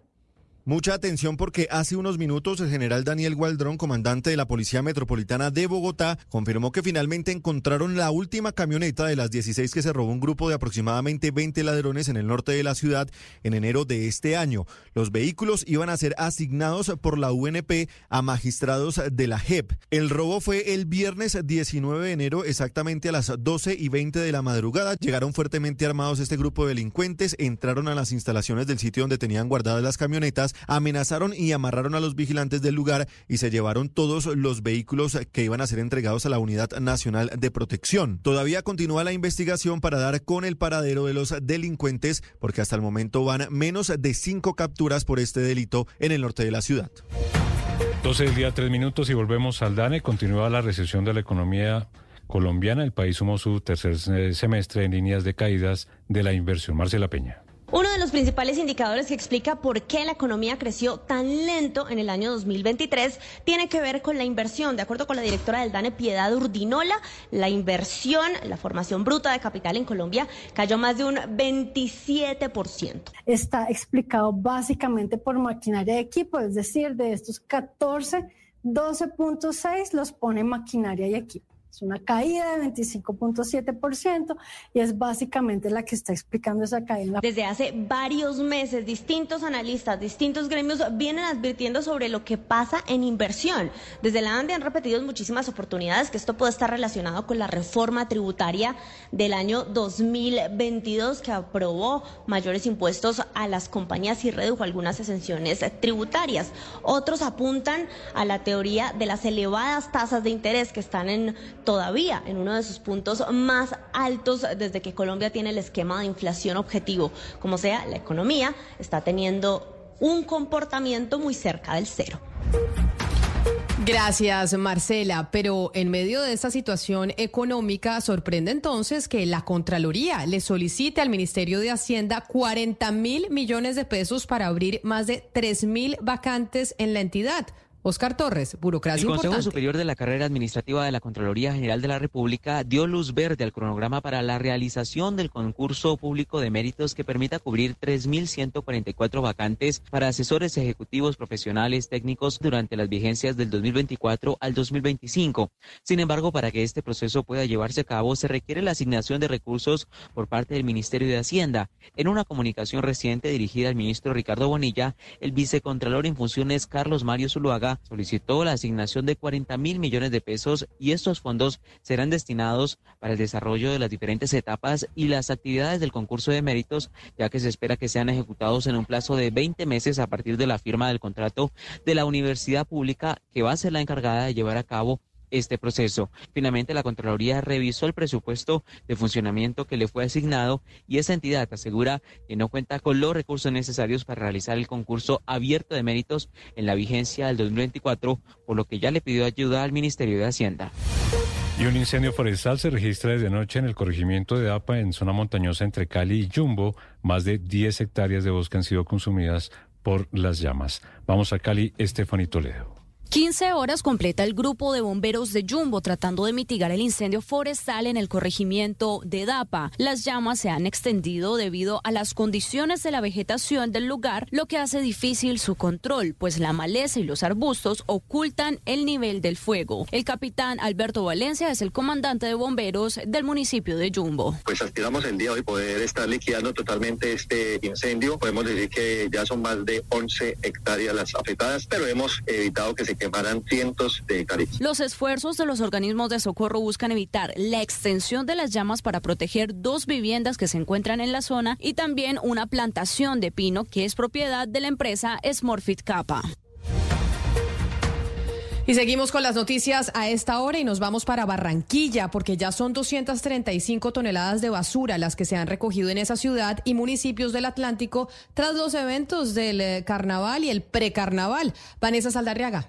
La empresa AAA detalló que en los eventos realizados durante los cuatro días oficiales de carnaval recogió 175 toneladas de basura en Barranquilla y en los municipios del Atlántico donde presta el servicio, los cuales se suman a las 60 toneladas de residuos recolectadas durante las actividades de precarnaval. Es decir, se han recogido en las calles 235 toneladas de plástico y copor, vidrio, cartón, residuos alimenticios y otros desechos. Y la cifra aumentará con las labores de limpieza que se realizarán después del desmonte de los palcos en la vía 40. Así lo informó la gerente de aseo de AAA, Sandra Mantilla. Durante todas estas fiestas contamos con 250 personas adicionales a las 1.500 personas que hacen parte de nuestra planta fija. De esta manera se está evitando que las basuras lleguen a los arroyos, a la ciénaga de Mallorquín, al río Magdalena y posteriormente al mar Caribe.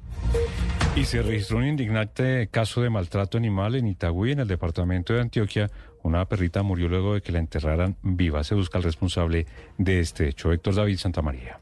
Los hechos ocurrieron en zona boscosa del barrio Bariloche cuando unas personas escucharon unos chillidos y alertaron a las autoridades que luego de llegar al sitio se encontraron con una perrita que había sido enterrada viva, la cual desenterraron aún con signos vitales. Desde la Secretaría de Medio Ambiente la llevaron de inmediato a que fuera atendida por médicos veterinarios de la Facultad de Medicina de la Universidad Uni Remington, pero no pudieron salvarle la vida y terminó muriendo por un paro cardiorrespiratorio. En medio de la consternación, el alcalde del municipio de Itagüí, Diego Torres gravísimo lo que pasó con la perrita Esperanza, que fue enterrada viva, que logramos rescatar, pero que lamentablemente no pudimos salvarle su vida. El equipo de la Secretaría de Medio Ambiente con la Universidad Remington hicieron todo lo posible para salvarle la vida, pero no se pudo. Estamos investigando quiénes hicieron este hecho tan macabro. El mandatario local señaló que están revisando las más de 600 cámaras del sector para dar con el paradero de los responsables. Y nos vamos de Medellín a Cartagena porque la Procuraduría General de la Nación pidió mayores controles a las embarcaciones de turistas que transitan a la zona insular de esa ciudad y a su vez alertó sobre el aumento de la erosión costera en las islas del Rosario. Dalia Orozco.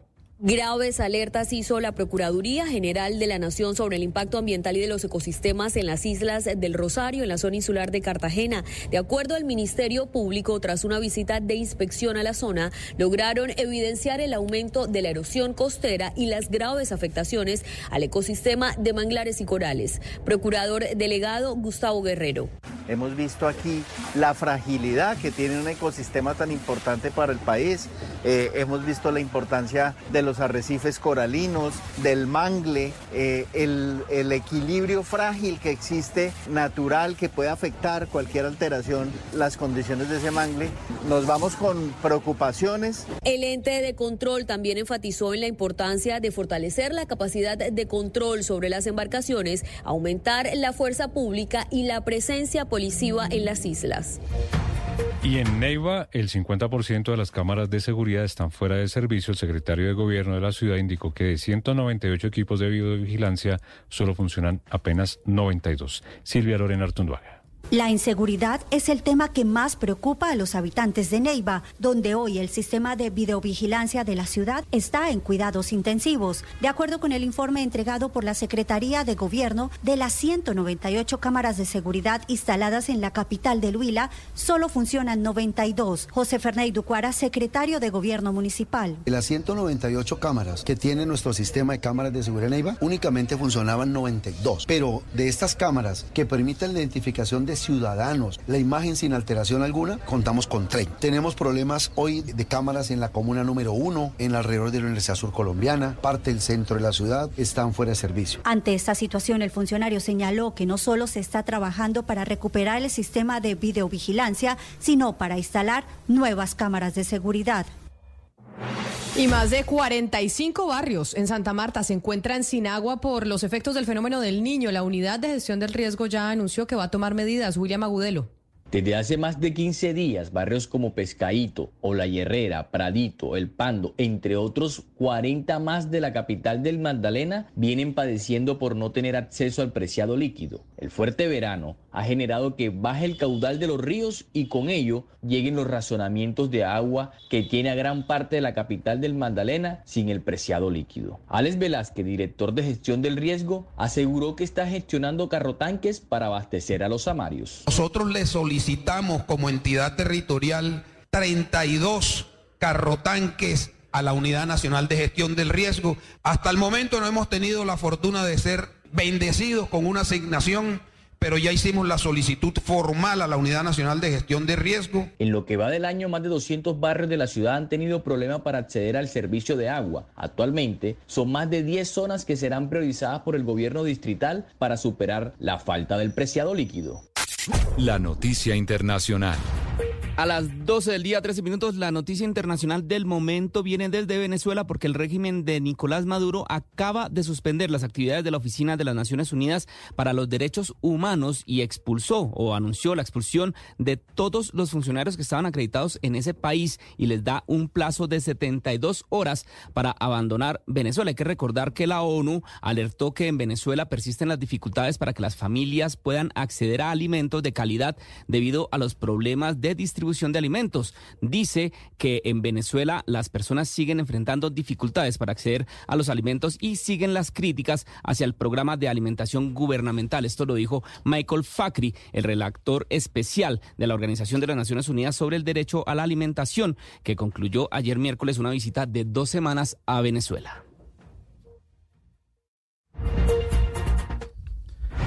La noticia deportiva llega desde Dubái. El último día de competencia del Grand Prix de Paratletismo 2024 que se disputa en los Emiratos Árabes Unidos fue hoy. Colombia consiguió cuatro medallas de oro en lanzamiento.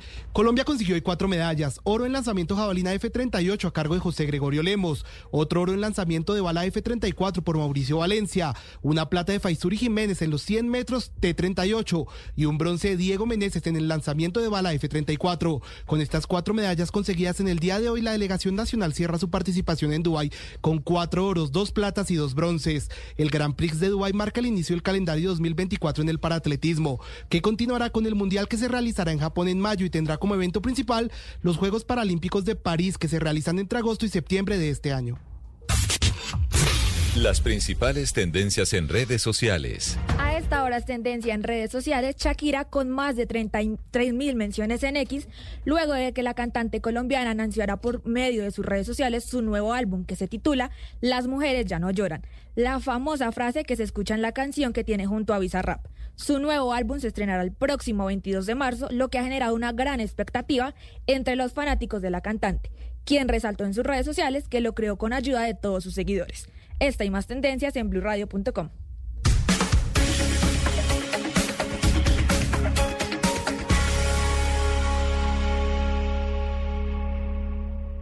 Llega el mediodía.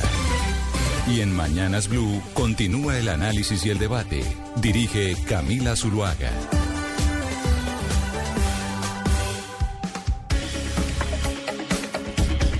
Son las 12 del día, 15 minutos. Seguimos conectados con ustedes en Mañanas Blue. Les damos la bienvenida a quienes estaban en sus noticias locales en Medellín, en Cali, en Barranquilla, en Bucaramanga. Gracias por seguir conectados con nosotros a esta hora en la edición central de Mañanas Blue. Seguimos con las noticias porque tenemos una también de último momento y nos vamos para Venezuela y tiene que ver, entre otras cosas, con eh, la situación de Rocío San Miguel que genera unas decisiones, pues yo no sé si sorprendentes, Santiago, pero sí radicales de parte del gobierno de Nicolás Maduro. Hola, sí, Camila, feliz tarde. 1.16 aquí en Caracas. Efectivamente, el gobierno de Nicolás Maduro, a través del canciller Iván Gil, acaba de anunciar el cierre de, eh, te leo textualmente, Oficina Técnica Asesoría del Alto Comisionado de Naciones Unidas para los Derechos Humanos. Es decir, el gobierno de Venezuela acaba de cerrar la oficina que tenía aquí la ONU para Derechos Humanos con sus 13 funcionarios, los acaba de expulsar de Venezuela, les dio 72 horas para irse del país, pues el gobierno dice que se han pues, inmiscuido en los asuntos internos de Venezuela y probablemente, no lo ha dicho el canciller, pero esto probablemente tiene que ver con una posición que asumió el alto comisionado de Naciones Unidas sobre el caso, como tú decías, Rocío San Miguel.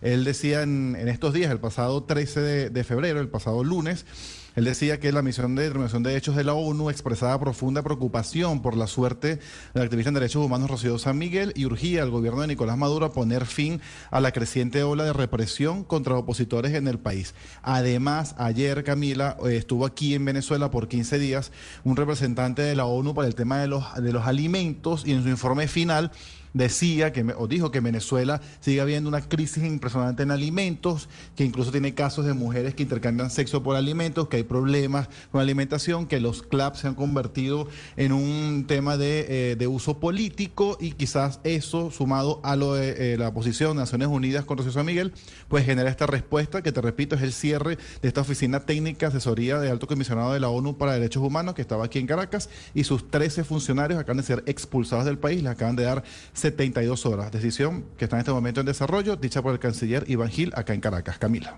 Vuelvo y le repito, Santiago, el argumento que entrega el gobierno de Nicolás Maduro es cuál? que por qué toman la decisión de expulsar a estas personas y le dan 72 horas a las personas que pertenecen a la Oficina de Naciones Unidas para los Derechos Humanos. Mira, te lo voy a leer textualmente del comunicado. Dice, esta decisión es tomada debido al impropio papel de esta institución, que esta institución ha desarrollado, que lejos de mostrar demostrarla como un ente imparcial la ha llevado a convertirse en un bufete particular de los grupos golpistas y terroristas que permanentemente se confabulan contra el país.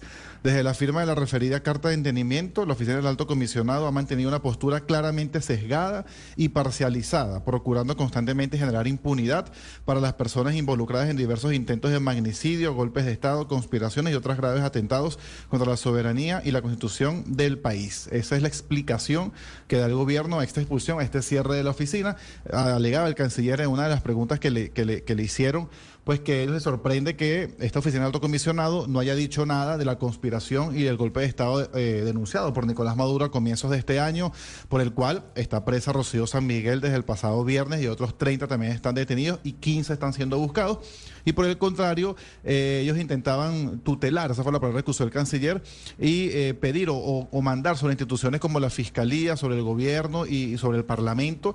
Y pues esa molestia del gobierno pues genera esta expulsión y este cierre de esta oficina. Te repito, 13 funcionarios tienen 72 horas para abandonar Venezuela, funcionarios de la ONU para Derechos Humanos que estaban aquí acreditados en el país. Camila, viene dado este, este respuesta del canciller Iván Gil, eh, tal vez a un comentario, a una rueda de prensa que dio en su momento el relator especial de las Naciones Unidas sobre el derecho a la alimentación. Un comentario, una rueda de prensa que hizo hace cuestión de dos días. El señor Michael Fakri dijo que el programa CLAP, recuerda este programa CLAP, que es, son las cajas de comida que le entrega el gobierno a, personas desfavorecidas económicamente, eh, se ha convertido en un sistema de clientelismo y limosna cariñosa que de alguna u otra manera ha utilizado el gobierno chavista eh, para tener bajo al yugo a los venezolanos que no tienen la capacidad de ir a un supermercado a comprar. De alguna u otra forma, durante estas dos semanas en las que estuvo este relator, lo que pudo constatar a lo largo de diferentes visitas en, en estados venezolanos son las dificultades de los ciudadanos para acceder a una alimentación adecuada. Y dijo que ese programa, que si bien es cierto, puede ayudar a esas personas que no tienen acceso a los alimentos, se ha utilizado y lo ha utilizado el régimen como un motivo clientelar, un motivo político. Eh, Camila, cobra relevancia lo que hablábamos ahora después de la entrevista que le hicimos a Alexis Rendón, la abogada de la señora Rocío San Miguel, eh, que nos decía que es muy importante el presidente Gustavo Petro en lo que pueda hacer para resolver la situación de la señora San Miguel y de otras personas eh, defensoras de derechos humanos en Venezuela. Y lo que estábamos comentando era por qué el presidente, cuando se trata de Venezuela, pues no hace, digamos, no sigue la misma línea que sigue cuando hace críticas, eh, en este caso por la injerencia de los organismos multilaterales. Ayer él específicamente decía, todos los que excluyen a la CIDH y a la ONU de sus países no solo lo hacen porque no quieren saber de derecho internacional humanitario, sino porque desencadenan dictaduras y genocidios. Son los Videla, Netanyahu y Pinochet de hoy. Son los aprendices de Hitler. Entonces, un pronunciamiento de estos, ahí le faltó meter a, a Venezuela y ahora con esto que está pasando, esta expulsión que es la noticia de última hora que estamos dando, pues con mayor razón se requeriría un pronunciamiento del presidente Gustavo Petro en el mismo sentido. Claro que yo que con ese pronunciamiento que tuvo ayer el presidente haciendo referencia a quienes criticaban los pronunciamientos de la CIDH, a los que criticaban los pronunciamientos de la Oficina de Derechos Humanos de Naciones Unidas en Colombia, él le respondió esto que usted acaba de decir, Claudia, y estamos viendo el trino en pantalla para quienes están conectados con nosotros. Y es que quienes lo rechazan, pues son precisamente eh, los Videlas, los Netanyahus, los Pinochets de hoy y los aprendices de Hitler.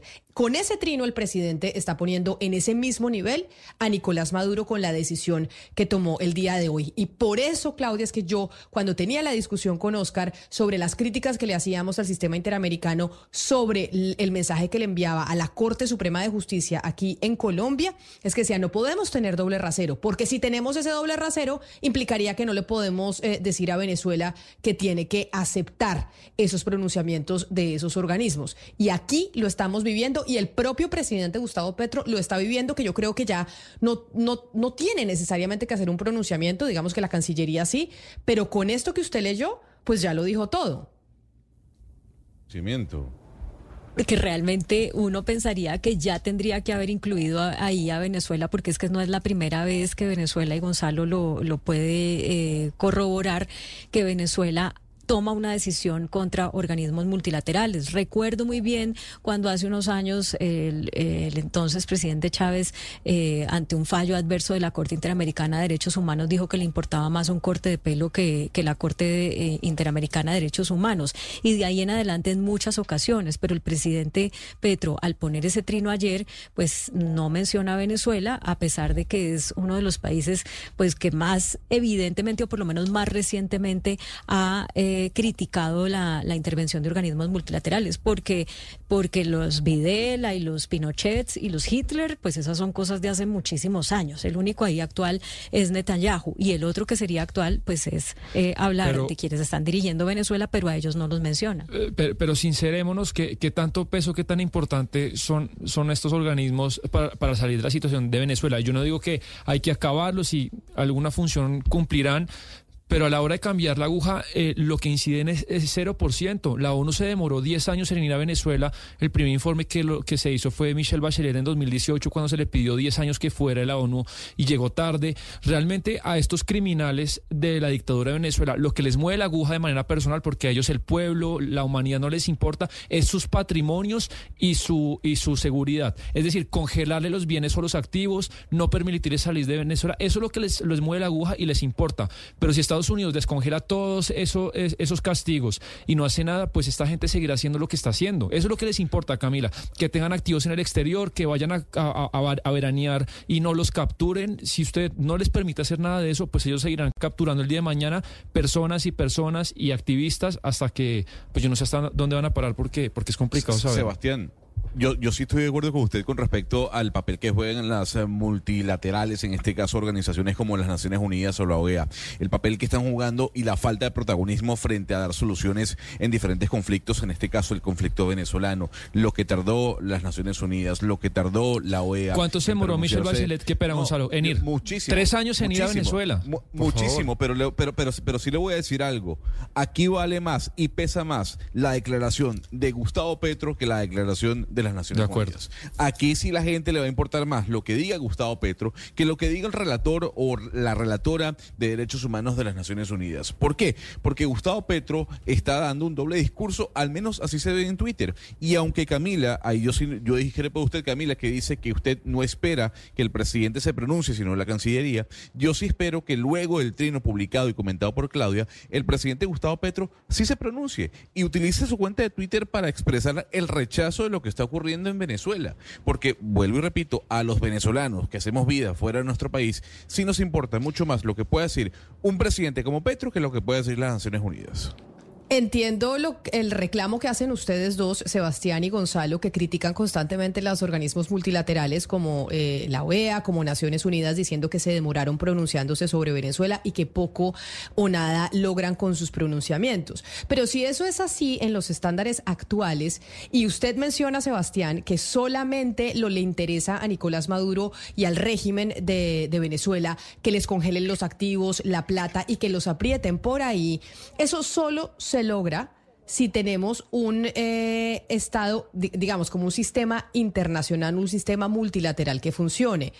Y si queremos hacer lo que hace Gonzalo de dejar que Trump vaya y hable con Putin y que, y, que no y que Estados Unidos no se meta más en otros lados, pues eso va a ser imposible, porque eh, a Nicolás Maduro y a quienes están allí, pues les congelarán los bienes en Estados Unidos, pero es que tienen la salida por Rusia, pero es que tienen la salida también por China. Entonces ahí es donde es importante, Gonzalo, tener una lógica internacional, porque no es solo, ay, sí, que, que Trump vaya y se reúna con Putin y qué importa. Si queremos que los organismos multilaterales funcionen y haya algún tipo de presión para situaciones como la de Venezuela, pues claramente hay que tener una lógica que era la que yo le decía a usted en un principio, y es no se puede dejar que se repliegue el, eh, el, policía del mundo que hemos tenido hasta el momento para que Rusia y China hagan, hagan lo que quieran. O si no, no nos quejemos de lo que pasa en Venezuela y dejemos la autonomía de los pueblos, que es como menciona Nicolás Maduro siempre, que es la autonomía de los pueblos y que ellos han tomado esa decisión de que eso pase así en su país. Bueno, pero entonces ahí está, el resultado de esa policía del mundo. Vamos a traer a colación el argumento que usted eh, ha debatido conmigo en los últimos días. La policía del mundo, perfecto. ¿Cuál es el resultado que le ha dado a Estados Unidos ser la policía en el mundo en el caso de Venezuela en estos momentos? Absolutamente nada. Estados Unidos cayó en el juego de Venezuela. Le devolvió a, Alex Saab, le devolvió a los sobrinos de la primera dama que fueron condenados eh, por, por tráfico de drogas. ¿Y qué ha hecho Venezuela? No va a haber elecciones libres, María Corina Machado, acaban de expulsar la Oficina eh, de Derechos Humanos de las Naciones Unidas. La pregunta es, ¿ha funcionado la política de Estados Unidos con Venezuela? No, pero por lo menos ha intentado, Gonzalo. Entonces, si eso no fuese así y si usted quisiera vivir en el régimen chino y en el régimen ruso, es que no podría ni siquiera decir nada, ni siquiera podría denunciarlo, ni siquiera podría hacer lobby frente a la situación que pasa en su país. Esa, eso es lo que está en discusión del mundo que queremos para mañana. ¿Cuál es el sistema mundial que queremos? Ese precisamente. Queremos el de las multilaterales en el que realmente podamos decir algo, en donde podamos poner unas denuncias. Claro, lo de Venezuela no se ha podido cambiar, lo de Cuba se intentó cuánto tiempo y no lo pudieron cambiar tampoco. Pero por lo menos usted puede hablar y decir algo. Por lo menos usted puede hablar y decir algo. Si usted está en, si, usted está bajo la lógica china o la lógica rusa, pues no. Entonces no dice nada y ya, no se puede denunciar absolutamente nada. Entonces lo que yo digo es para que vayamos siendo coherentes con los discursos que tenemos. Pero no, es que lo la coherencia parte en el hecho de que yo no le veo ningún problema que se reúnan dos presidentes y así empezó nuestro debate la hora pasada. Lo que le estoy diciendo es, así, lo que le es verdad. Usted, usted lo puso como negativo. Ustedes no, hacen sino decir que el multilateralismo no. sirve para nada, que para qué Naciones Unidas, que para qué la OEA, que para qué esto y para qué lo otro. Le voy a decir algo. digo, usted en su país lo vive día a día, que claro que no se ha solucionado nada, pero por lo menos están eh, levantando la voz y diciendo, por favor, al el mundo que nos ayude y que hagan algo. Que a, que a Biden le salió mal lo de Venezuela, sin duda, que por eso se fue Juan González, claro, lo mencionábamos eh, ayer. Y Venezuela no está en la OEA, Camila. Y Venezuela no está en la OEA. Y lo que haga la OEA o la CIDH a Venezuela no le importa porque no forma parte de la OEA, igual que Nicaragua, Camila. O sea, lo que está pasando en estos países, regímenes, es que a los multilaterales no les importa. ¿Qué dijo Bachelet cuando fue eh, a Venezuela? Pues que hay una Lo que le quiero decir es que con eso, lo que yo le quiero decir es que, claro que el panorama no es el mejor, pero sin esos organismos multilaterales, ustedes estarían peor y no podría decir absolutamente nada, ni siquiera denunciarlo ante el mundo, Gonzalo. Entonces, como se quejan todo el rato de las multilaterales, claro, hay gente que, que las critica. Trump decía que había que hay que dejarlas eh, de financiar, que esos acuerdos como los del Atlántico Norte, que si no pagan, entonces eh, que, que le dice a Rusia que invada. Perfecto. Esas críticas, que a mí me parecen válidas, ustedes las tienen, lo que le digo es que tienen unas repercusiones. Y las repercusiones es que ni siquiera usted pueda decir algo al respecto. Y que la situación sea aún peor. Y que lo que dice Sebastián, de que lo único que les importa es la plata, es que el, congelamiento de activos, que la, eh, la organización que se pueda tener y la coordinación con otros países a nivel internacional, pues se pierda. Porque entonces cada país va por su va por su camino y entonces le congelan qué? Le congelan en Estados Unidos, pero no le congelan en Rusia, no le congelarían en, China, no le congelan en, en, otros países europeos. Por eso le menciono solo por la discusión que estábamos teniendo al principio del programa, para que veamos que una cosa va atada a la otra y que no podemos opinar algo aquí, como le decimos al presidente Gustavo Petro, que no podemos opinar en Colombia, que sí queremos a las multilaterales, que los que no aceptan las multilaterales son los Hitlers del, futuro y no decir nada sobre lo de Venezuela. Acá tenemos que tener un rasero igual, en todo sentido. Entonces, eso es... pero, pero a propósito es a propósito de eso que usted está planteando, Camila, yo sí quiero y espero que el presidente Petro de manera contundente y con nombre propio condene el comportamiento de Maduro en estos momentos con estos organismos multilaterales. Es decir, es que el, trino, un trino sin nombre propio en esta circunstancia no tiene sentido. El sentido se lo daría si el doctor, si el presidente Petro condena de forma contundente y vehemente el comportamiento de Venezuela en este caso la expulsión de las Naciones Unidas, lo que, el desprecio que ha tenido con la, con la OEA y demás.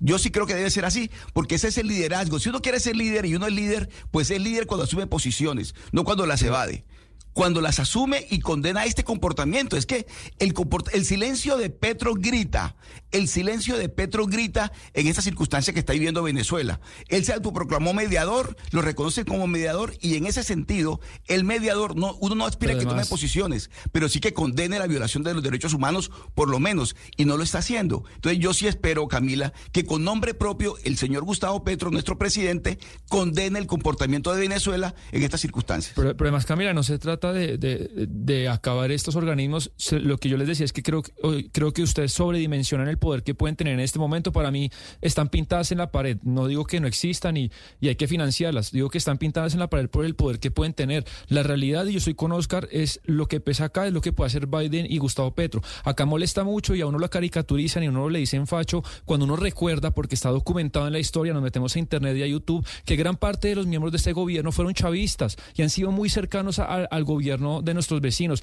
Piedad Córdoba era la, era, era la mejor amiga de Nicolás Maduro, Camila.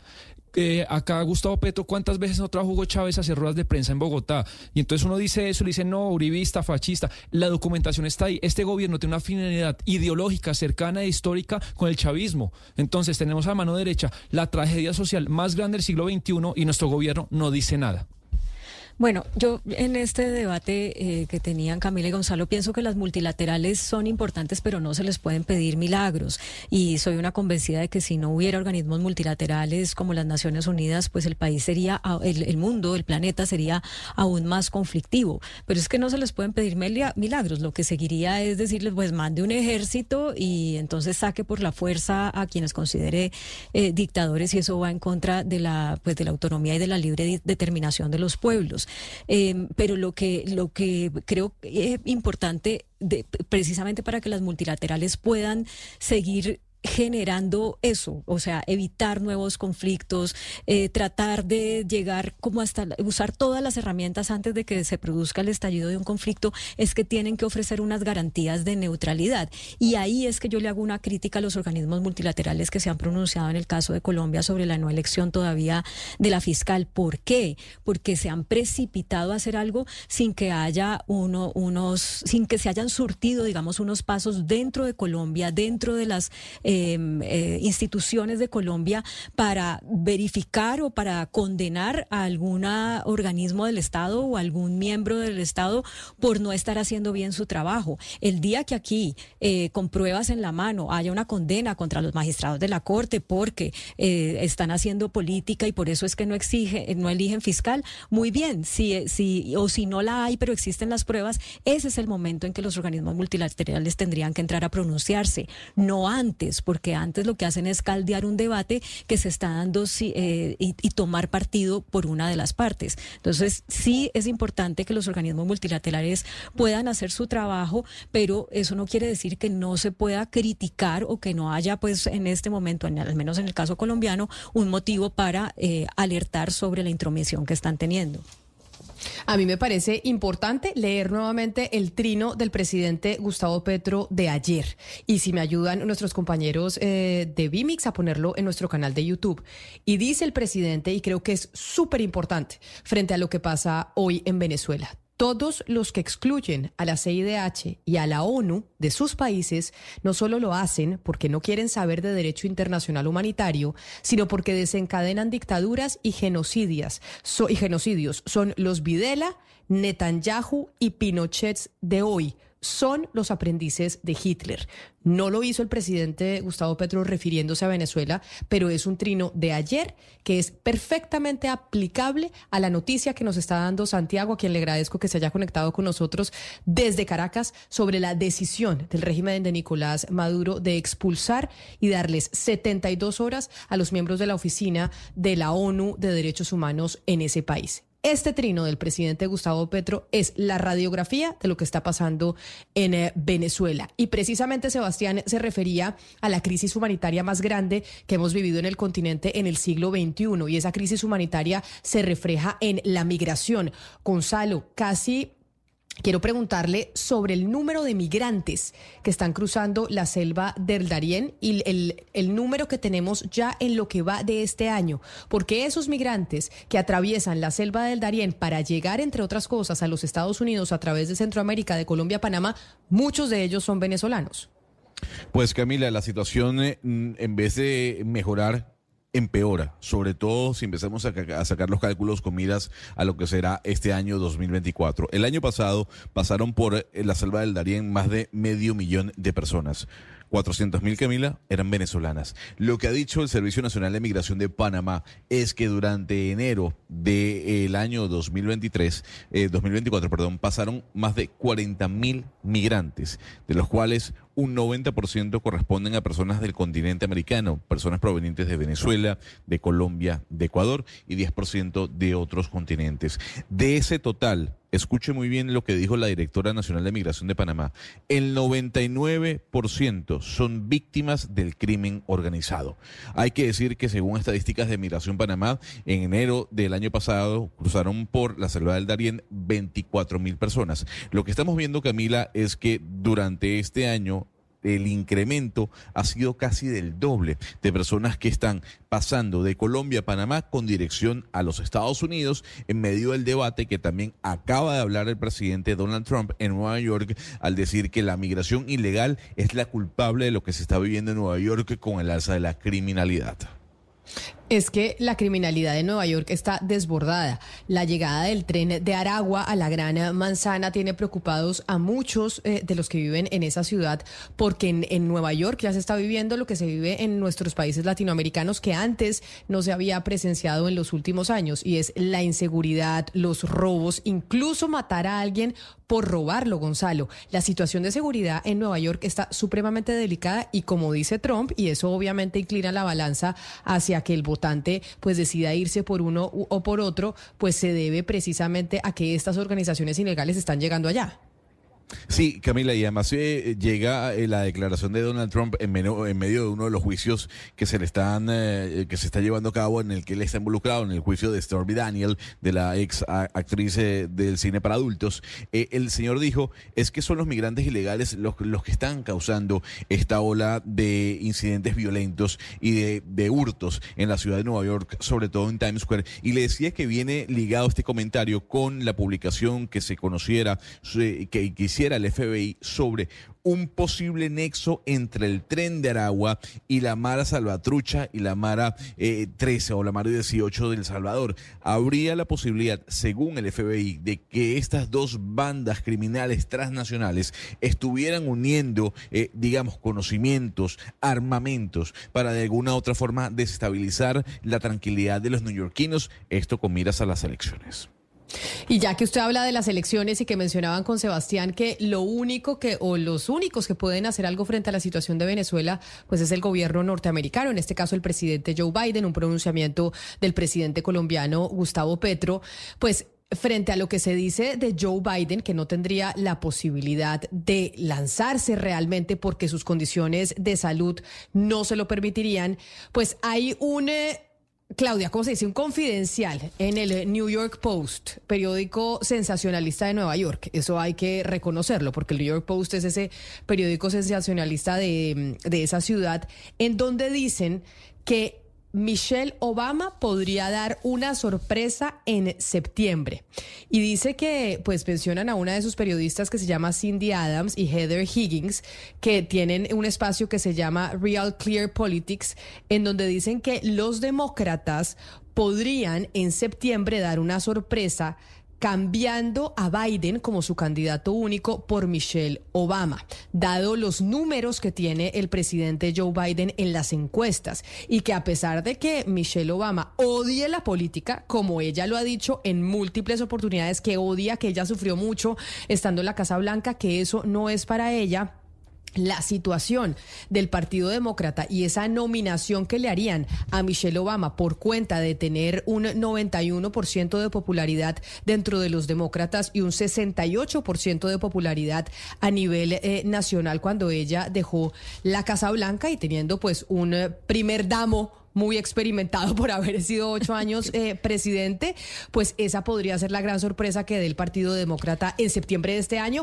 para las elecciones.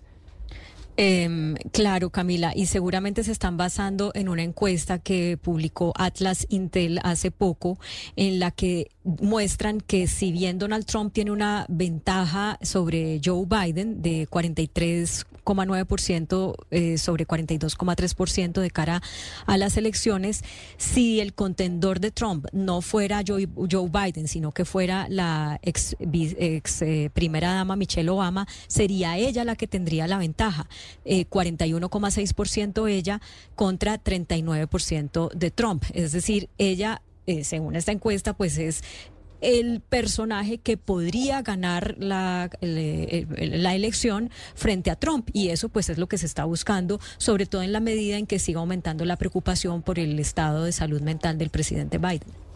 Yo puedo apostarle un almuerzo a Claudia, a Camila, a Lucas de que eso no va a ocurrir. La señora no va a ser la candidata del Partido Demócrata, lo apuesto, Camila, y lo digo así de manera eh, verídica eh, y clara en mi posición. Y además, yo sí creo que si bien es cierto, Michelle Obama es un as bajo la manga que puede utilizar el Partido Demócrata, habría que ver si la Convención Nacional Demócrata permite que ella pueda ser candidata así, no más. Eh, porque lo que plantea esa glosa, como se le dice aquí en Panamá, a dicha información que usted trae, es que ella, luego de la Convención Nacional Demócrata, que es en agosto, de, creo que es el 22 de agosto, eh, Joe Biden saldría dije, y, comentaría de que no va a ser el candidato y entraría Michelle Obama a jugar un papel importante. La pregunta es, de septiembre a noviembre, creo que no tendría mucho tiempo para hacer eh, campaña, mientras que el presidente Trump, con la nominación eh, del Partido Republicano en julio, sí tendría mucho más tiempo de hacer esa campaña ya como candidato del Partido Rojo. Bueno, pero para de ofrecer y regalar almuerzos, ¿no? No me ah, apueste a mí almuerzos ni comidas. Ah, no, pero es que a mí me, a nosotros nos deben dos. Todos van ofreciendo almuerzos así. No, no, no a, mí no, a mí no me apueste, es que yo no estoy apostando con usted, porque yo creía eso. Lo que le digo es apuésteselo al New York Post, que es el que dice eso, el que dice puede ah, haber una sorpresa en septiembre, y por eso yo le dije, el New York Post es este periódico sensacionalista de muchos años en Nueva York, pero pues que tiene eh, ese sesgo, que claramente es eh, sensacionalista y esa es eh, su mirada de las cosas. Pero eso lo dice el New York Post, por eso se lo puse sobre la mesa, porque como estaban diciendo que era tan importante para Venezuela lo que pase en Estados Unidos y las elecciones y lo que haga el gobierno, pues que ellos mencionan que puede pasar que Michelle Obama sea la candidata del partido. No, no sé. Es que yo pensaba que no, porque ella por todos lados ha dicho que ella no le gusta, que ella no quiere, que no y que no y que no y que no. Ella siempre dice que no. Pero lo que sí sé es que la situación de Joe Biden es delicada y pues el tema de salud puede complicarse. El único as bajo la manga que tiene el Partido Demócrata sería Michelle Obama. Sí, Por eso, apuéstele, al, New York Post. A mí no me apueste, que es que yo no le estoy diciendo nada. A mí no, me apueste. Apuéstele al New York Post, que son, y a la señora Cindy Adams y Heather Higgins de Real Clear Politics. Y les dice a ellas que usted les apuesta su almuerzo. Le voy a mandar un, le voy a mandar un correo electrónico. Solo, solamente quiero decir que esa posibilidad no la veo, yo no la veo. Eh, y yo estoy seguro, Camila, que usted, a quien conozco desde hace mucho tiempo, tampoco la ve. Eh, al día de hoy, pero como usted también bien dice, la política es dinámica.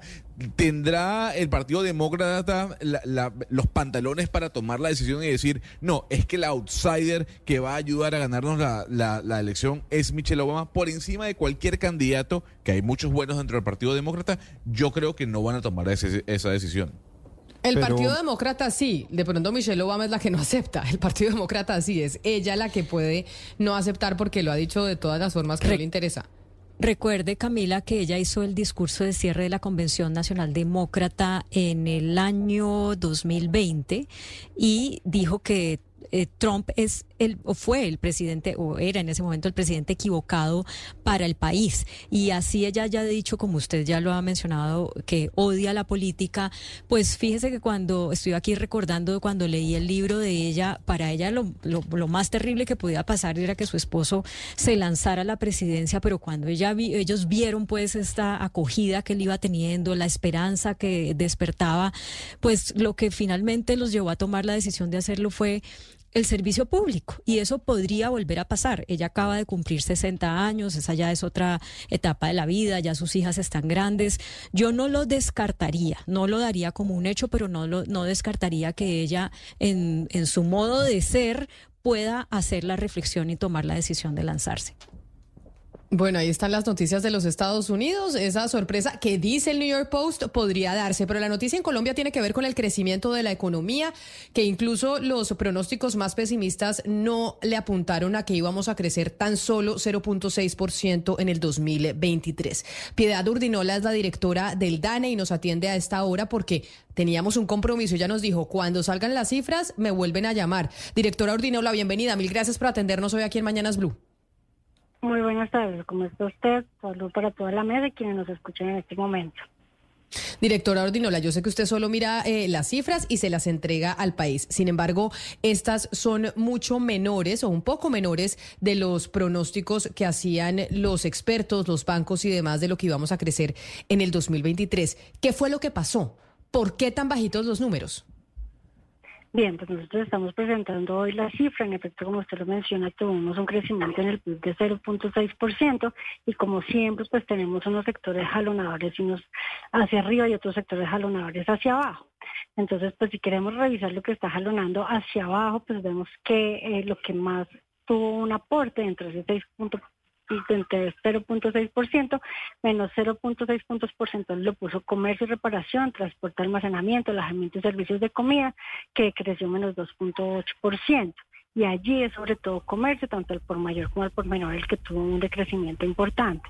Le siguen su orden de aporte industrial manufactureras, que tuvo un aporte de menos 0.4 puntos porcentuales, un decrecimiento de 3.5% y sobre todo allí todo el sector textil, confecciones, tejeduría y heladuría fue el que tuvo ese jalonamiento hacia abajo y en tercer lugar construcción, que tuvo un decrecimiento de menos 4.2%, un aporte de menos 0.2 puntos porcentuales y dentro de la construcción son las obras civiles las que más están jalonando hacia la baja. Directora, nosotros eh, para entender y la gente también para saber ustedes los expertos cómo calculan estas cifras, ustedes nos dicen, bueno, eh, la industria y el comercio cayeron mucho, subieron eh, el entretenimiento y la administración pública. Estos rubros, estos sectores, ¿qué peso tienen dentro del dato final? todos tienen el mismo peso, el Estado tiene un peso mucho más grande que el comercio, si nos puede entender un poco de manera fácil para entender ustedes cómo terminan haciendo todo el agregado. Claro, ustedes pueden revisar, pues quien sepa mucho economía o está aprendiendo, o le gusta, pueden revisar todas nuestras metodologías que siguen los lineamientos internacionales y los estándares del Fondo Monetario y Naciones Unidas para toda la construcción del sistema de cuentas nacionales. Allí lo que se hace es precisamente lo que usted está diciendo, tener un peso de lo que hay en cada una de las ramas de actividad económica sobre el total de la economía, que es lo que llamamos PIB o Producto Interno Bruto. Nosotros presentamos y las contribuciones que le acabo también de mencionar, precisamente es ese peso, cuánto está contribuyendo a esa variación que estamos reportando hoy. Ahora pensemos las de en positivo, ya le leer las de negativo. Entonces, en positivo la que más está aportando es administración pública y defensa, educación en actividades de salud humana crece 3.9%, pero su aporte es 0.6 puntos porcentuales. Es muy importante, muy activo estuvo todas las actividades de salud humana a lo largo del año. Las actividades financieras y de seguros crecieron 7.9% y aportan 0.3 puntos porcentuales. Y las actividades artísticas de entretenimiento, las actividades de los hogares crecieron 7%, pero aportan solo 0.2 puntos porcentuales. Directora Urdinola, ¿ustedes saben en el DANE qué porcentaje de ese crecimiento se debe a factores externos y qué porcentaje se debe a, factores internos? Bien, en realidad nosotros no podemos hacer ese tipo de descomposiciones, pero hay muchas formas de hacer eh, esas descomposiciones, se llaman enfoques. En el enfoque de gasto, nosotros tenemos los componentes del gasto y allí podemos revisar, por ejemplo, lo que sucede con la demanda final interna, el gasto de consumo final, la formación bruta de capital y el sector externo, exportaciones e importaciones. Exportaciones crecieron en 3.1% y las importaciones se contrajeron en 14.7%.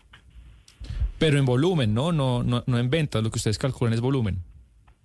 Nosotros tenemos una, una tasa de crecimiento en volúmenes precisamente para poder tener una, una medida que sea mucho más precisa que si claro, pero en, en, exacto, en valores. En, ventas bajaron. Pero, eh, directora, eh, digamos que este, este dato tomó por sorpresa a todo el país. Eh, ustedes saber mejor que nosotros, pues, los pronósticos que tenía el Banco de la República, las consultoras más prestigiosas, incluso las más eh, pesimistas, eh, están muy por encima del dato final. Usted que es una persona que todos los días ve datos, apenas sus asesores le acercan los datos, ¿se sorprendió, digamos, estos números le sorprendieron a usted? Bueno, pues en realidad estos números, pues, más bien pensemos desde los analistas, desde la gente que hace proyecciones, digamos, en mi vida pasada de profesora yo hacer también proyecciones y quienes están haciendo proyecciones es un poco, eh, tienen que conocer muy bien las historias, las historias de lo que está pasando con cada una de las series. Entonces, como uno se basa en las historias, en lo que está pasando o lo que se ha reportado en el pasado, pues más o menos esa es la expectativa y es hacia allá apunta la proyección. Por eso, como usted bien lo menciona, esas expectativas o las proyecciones que tenían pues estaban entre 0,9 y 1,4 más o menos dependiendo del analista estadístico. Así que esto era lo que la mayoría teníamos en la cabeza y hacia allá era que lo estábamos esperando. Ahora 0,6 a 0,9 bueno, pues son niveles que están ambos muy, muy cercanos pues no es tan distinto y nadie pues está esperando que tuviéramos un crecimiento de 7 o de 10. O sea, en realidad son valores cuando uno lo mira y cuando uno habla en términos de valores esperados, no son tan alejados. Yo no sé si usted me pueda responder esta respuesta para despedir la doctora Ordinola, porque usted dice yo solo reflejo las cifras, no le puedo hacer análisis y proyecciones. Pero ¿por qué, por qué si crecimos el 7% o más del 7% en el 2022, en el 2023 bajamos tan estrepitosamente al 0.6? Porque nada dura para siempre, porque tuvimos un periodo de recuperación con una expansión muy, muy pronunciada de nuevo, si nos volvemos a todas las series históricas, llegamos a crecimientos del 10, del 7, estos son históricos, la economía colombiana nunca había reportado esos niveles. La gran recuperación de la pandemia pues no puede persistir ni durar para siempre, todo lo que sube tiene que bajar. Y lo que vimos a lo largo de este año fue esa normalización de los niveles de la economía después de tener esos periodos tan exagerados también hacia la baja, ¿no? También recordemos en 2020 pues esa caída tan horrible también fue histórica para el país. Tuvimos la caída histórica, de una recuperación histórica y pues algo tan profundo, afortunadamente, porque es nuevo para la economía, pues no siguió esas fluctuaciones tan profundas, sino que al revés ya tenemos una estabilización muy similar a los niveles que ya teníamos antes de la pandemia. Directora, pero eh, a esto se le puede llamar una estabilización porque es que pasamos como de un extremo al otro. ¿No nos fuimos ya demasiado hacia el otro lado? No, demasiado fue lo que reportamos justamente en esos históricos, de lo que sucedió en 2020 fue una caída muy, muy grande que, no repito, no habíamos nunca reportado para la economía colombiana.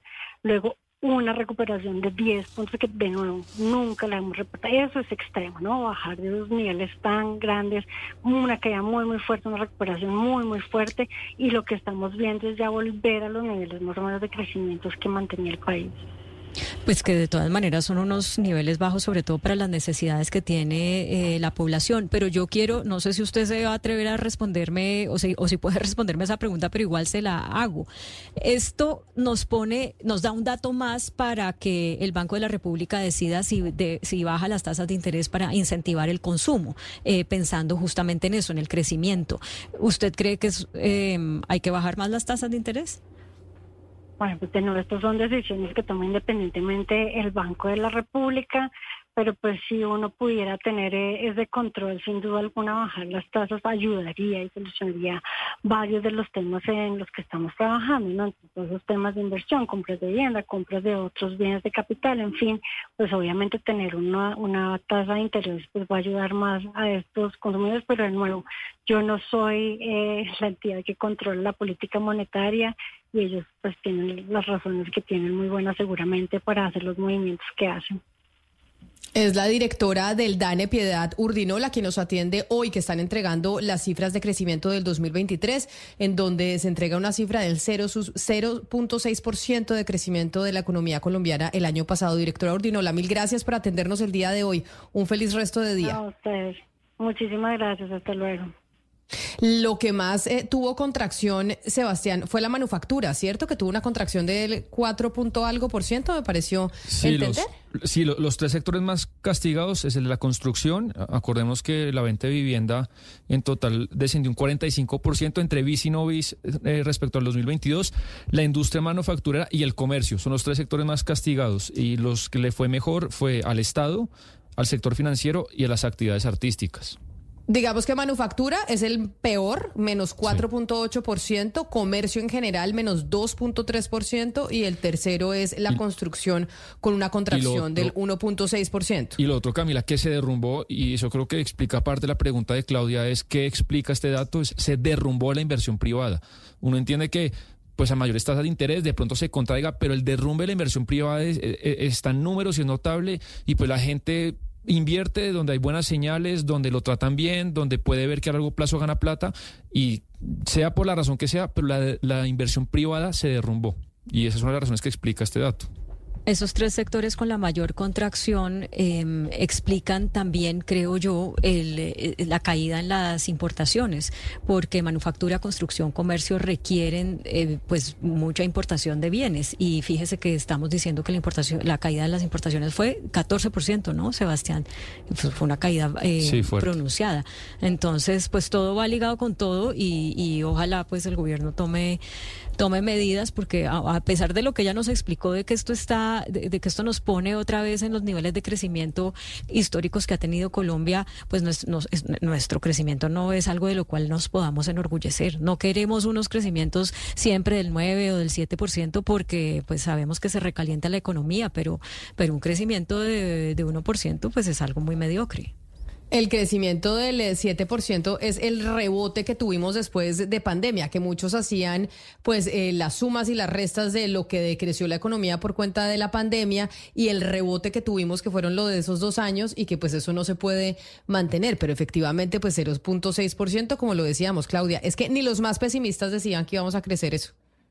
Exactamente, nos fue peor de lo, de lo que los pronósticos decían y, y, pues sea la oportunidad, ojalá se pronuncie pronto el ministro de Hacienda, el gobierno nacional, para ver cuáles son las medidas que se van a tomar para reactivar la economía. Porque además usted sabe que, claro, si esto bien, está bien es la foto de todo el año pasado, ya de este año llevamos casi dos meses y pues es de esperar que, que, la cosa siga por el mismo camino, ¿no? Entonces hay que corregir porque el acumulado va a ser mayor si contamos ya con enero y febrero, el acumulado del, del bajo crecimiento, me refiero a eso. Y a eso y a eso para cerrar, eh, sumémosle la noticia que se divulgó extensamente ayer, Sebastián, sobre los pronósticos o las recomendaciones que hizo el Fondo Monetario Internacional, la misión eh, para Colombia, sobre las expectativas de crecimiento para el 2024, ya para este año. Sí, e, en esa línea, digamos que se reconoce algunas cosas buenas de la economía colombiana, según el FMI, ah, bajada de la inflación, la estabilidad de algunas cuentas, pero por otro lado sí nos regañan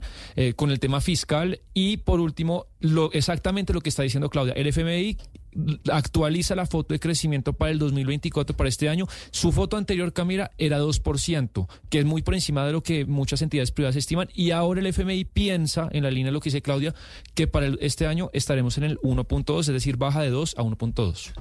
Así cerramos nosotros nuestra emisión de hoy de Mañanas Blue. Gracias por habernos acompañado. Sigan conectados con Meridiano Blue, que ya llegan nuestros compañeros del servicio informativo con muchas más noticias para ustedes.